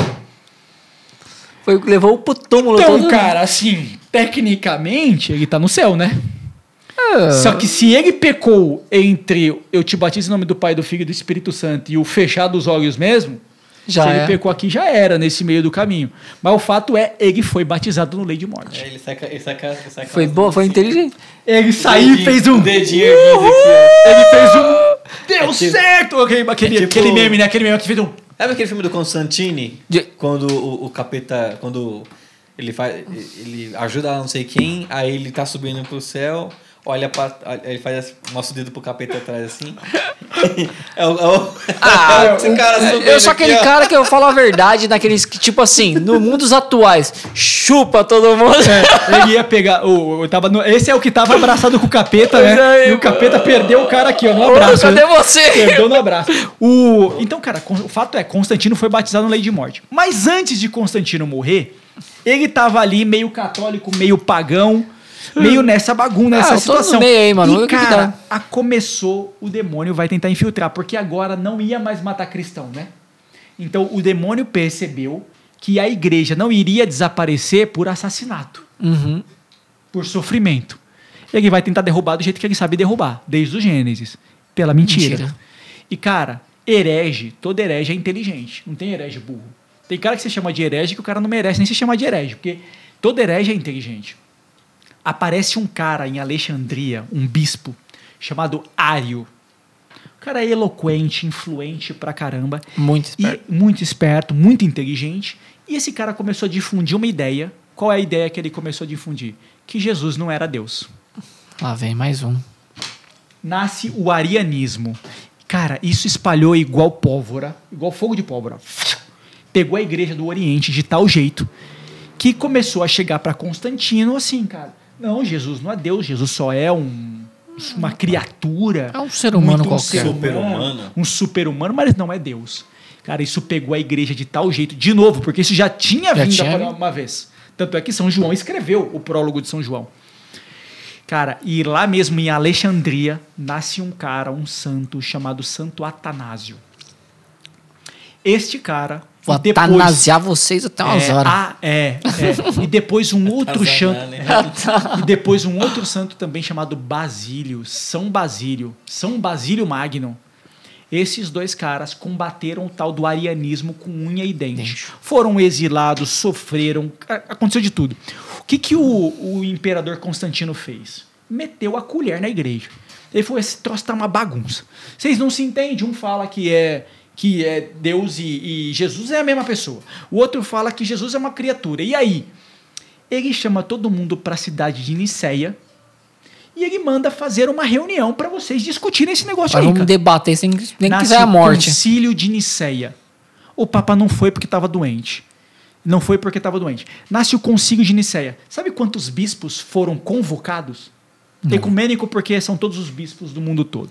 Nossa, a mínima ideia. 381 bispos. Fora os outros.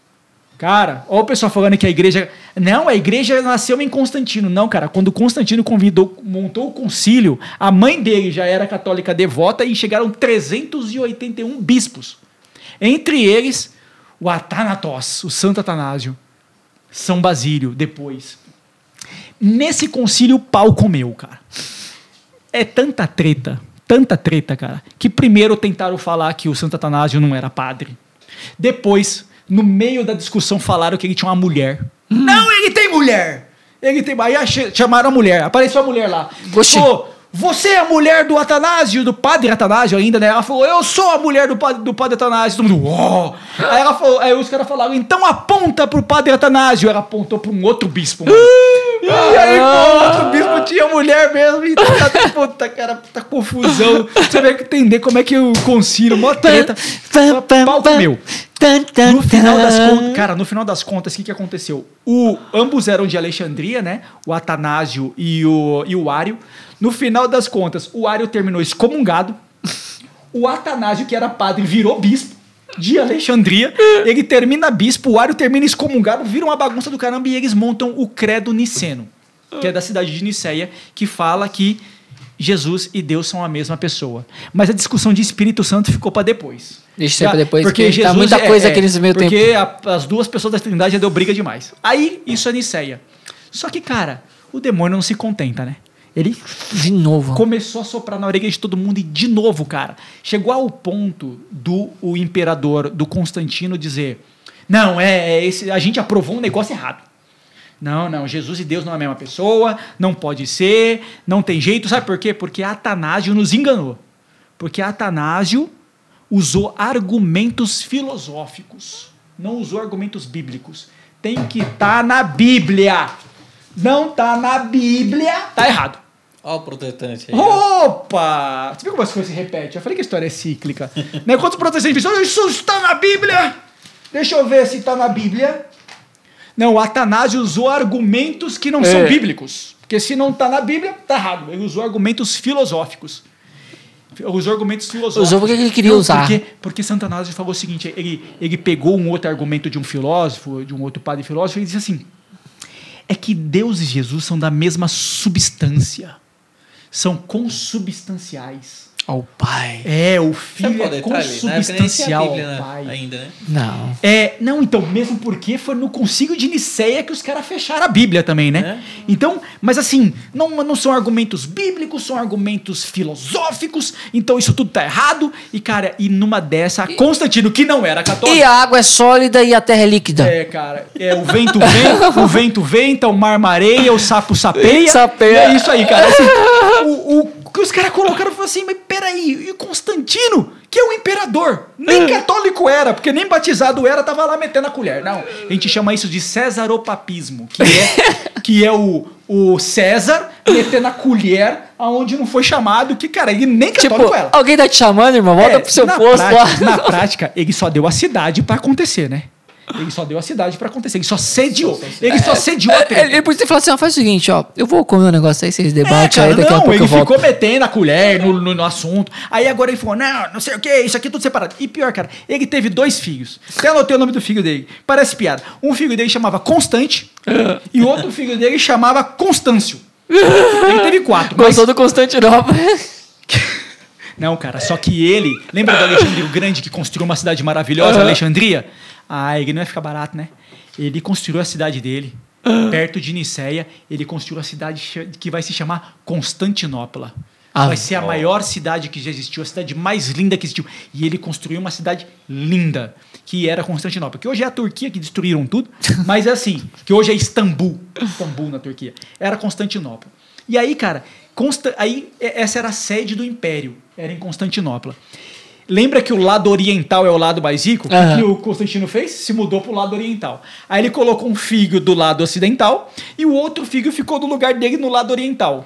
O figo não vai se levantar contra o pai. Então, o que ele, a forma usurpadora que ele tomou o trono de outro rei, isso não vai acontecer com ele tecnicamente. Não tão cedo. Tecnicamente, tecnicamente. Cara, e nessa discussão, Constantino e seu filho, um dos seus filhos, principalmente o do lado oriental, voltaram a acreditar em Ário e sabe o que aconteceu? Pegaram o Atanásio, exilaram o Atanásio, colocaram na cadeia, Deram um cacete pra deram um cacete no cara, pegaram o Ário, colocaram, trouxeram o Ário de volta, ele virou bispo outra vez. e o Atanásio, cara, foi exilado. Já era, Foi sumiu. exilado. Cara, e aí se levanta um outro cara na Capadócia, ali perto, ali na região da Turquia, chamado São Basílio. Que é o São Basílio Magno. Não é, cara. Ele é considerado o leão da igreja. O leão da igreja. Esse cara se levanta também. Ele, para você ter ideia, do lado ocidental, é quem implementou o, o, o que a gente chama hoje de monastérios e monges. Essa vida monástica foi São Basílio Que que trouxe, porque ele estudou com Santo Antão. Santo Antão é o pai dos monastérios do lado oriental, que é mais antigo. E ele levou esse conceito para o lado ocidental. Tempos depois, né? Quem está na influência dele? São Bento. Olha como está tudo conectado. Olha como Deus é, né? Como Caraca. Deus age. Olha como Deus age. E tudo os santos que a gente mais, assim, Cara, ele se junta, na, na igreja, né? ele se junta, esse, o, o Santo Atanásio, ele se junta com dois outros padres. Cara, Santo Atanásio, olha a curiosidade dele. A avó dele é santa. Hum, a O avô dele é Família santo. dos Santos. A mãe dele é santa. E os quatro irmãos dele são santos. Cara, é quase um negócio genético, né? É, cara, é, santo, é, santo- é santidade por genética. Porque, que vai ser o Santos Família, né? cara, a família, imagina como é que não devia ser essa família, né? Família de santos, família de santos. A mãe é santa, a avó é santa, os irmãos são santos. E ele também, obviamente, né? Ele é um E- doutor da igreja. É, e no fim são corintianos, né? Por quê? Porque é tudo dos santos? É, dos Santos. O cara, o que é da hora com Santo Atanásio é o seguinte: ele mais os outros três padres da Capadócia, né? A gente tem aqui o Gregório Nazianzeno e a gente tem o Gregório de Nissa. São amigos dele. Eles conseguem trazer para um novo concílio agora acontecendo em Constantinopla. E eles novamente trazem os argumentos. Mas sabe o que, que Basílio faz dessa vez? Não ele não ideia. leva argumentos filosóficos, ele leva argumentos bíblicos. Agora ele chegou para aqueles que queriam só. Deixa eu ver se está na Bíblia e pela Bíblia Tá aqui. ele prova que o Pai, o Filho e já É. deixa a letra para o Espírito Santo são três pessoas em uma pessoa. Isso aí.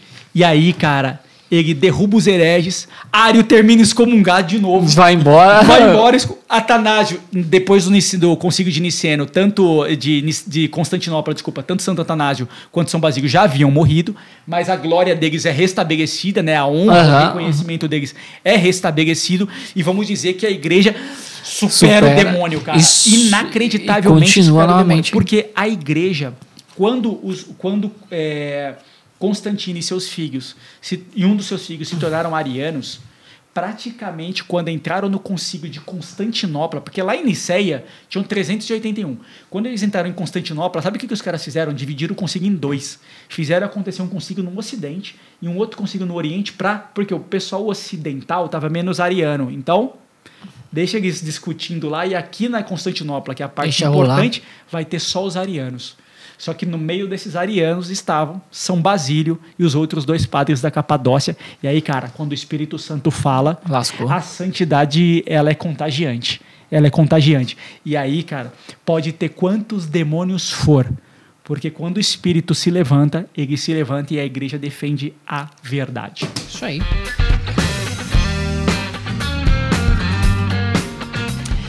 Da hora, né? Da hora. E é isso aí, galerinha. Estamos no final do nosso podcast O que, que praticamente. no final eles concluíram, hein, Sei lá, que que eu posso saber uma ideia. Não deu em Vamos ler? nada pra falar a verdade. Vamos ler Fala aí pra nós aí. concluíram o seguinte. Vamos pegar aqui, Tem ó. um nome aqui que você falar aqui. credo Constantinapolitano.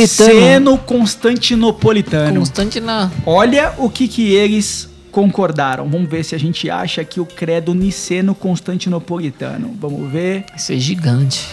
Vamos ver se a gente E, acha. e se eu não me engano, se eu estiver errado, esse credo só reza uma vez, né? Sim. Em uma única missa Do ano. do ano. Olha lá. Creio em um só Deus, Pai Todo-Poderoso, Criador do céu e da terra, de todas as coisas visíveis e invisíveis. Creio em um só Senhor, Jesus Cristo, Filho unigênito de Deus, nascido do Pai antes de todos os séculos. E o que ele é? Ele é Deus de Deus. Ele é luz da luz. Olha, ele usou São João, né? Você viu como é que usou São João? ele é Deus de Deus. Ele é luz da luz. Ele é Deus verdadeiro de Deus verdadeiro. Gerado, não criado. Aí ele puxou de Niceia, ó. Consubstancial ao Pai. Por ele, todas as coisas foram feitas. São João de novo. Depois, e por nós, homens, e para nossa salvação, desceu dos céus. E se encarnou pelo Espírito Santo, no seio da Virgem Maria, e se fez homem. Também por nós foi crucificado sob Pôncio Pilatos. Padeceu e foi sepultado.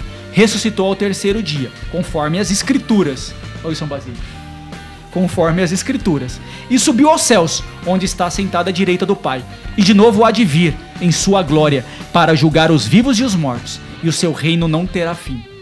Creio no Espírito Santo, Senhor que dá a vida e procede do Pai e do Filho, e com o Pai e o Filho é adorado e glorificado.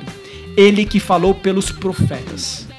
Creio na Igreja, una, santa, Ah, católica, católica e e apostólica. Professo um só batismo para a remissão dos pecados e espero a ressurreição dos mortos e a vida do mundo que há de vir. Amém. Amém. Você viu, cara, quanta gente, mais de 30 mil pessoas foram assassinadas para defender uma fé. E aí, para terminar a história, que não acaba ali, Uhum. onde é que volta o apogeu da igreja, Constantino só liberou os cristãos né? e se batizou no leito de morte. Depois de Constantino, a gente ainda teve um imperador muito ruim, mas depois desse imperador veio o grande Teodósio. Este sim, este sim. O imperador Teodósio é quem diz que a religião do Império Romano será a católica. Ixi, aí. E agora, aquele que foi pisado, aquele que foi martirizado, agora tomou o topo do mundo, tomou o seu devido local, o local de direito.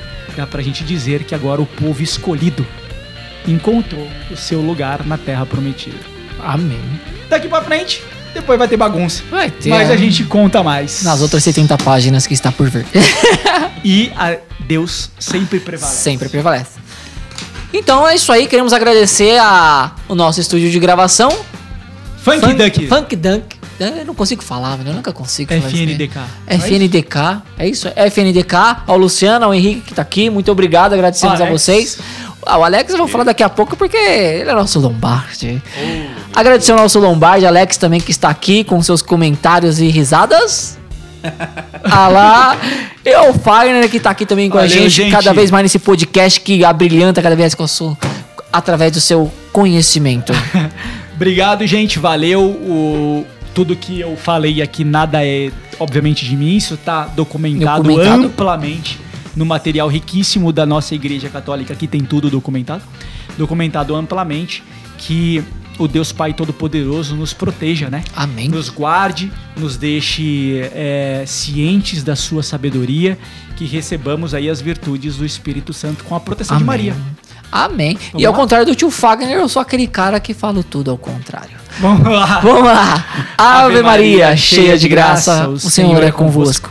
Bendita sois vós entre as mulheres, e bendito é o fruto do vosso ventre, Jesus. Santa Maria, Mãe de Deus, rogai por nós, pecadores, agora e na hora de nossa morte. A Amém. gente encerra em nome do Pai, do Filho e do Espírito Santo. Valeu, Amém. gente. Tchau, tchau. E bora pro próximo. Vamos.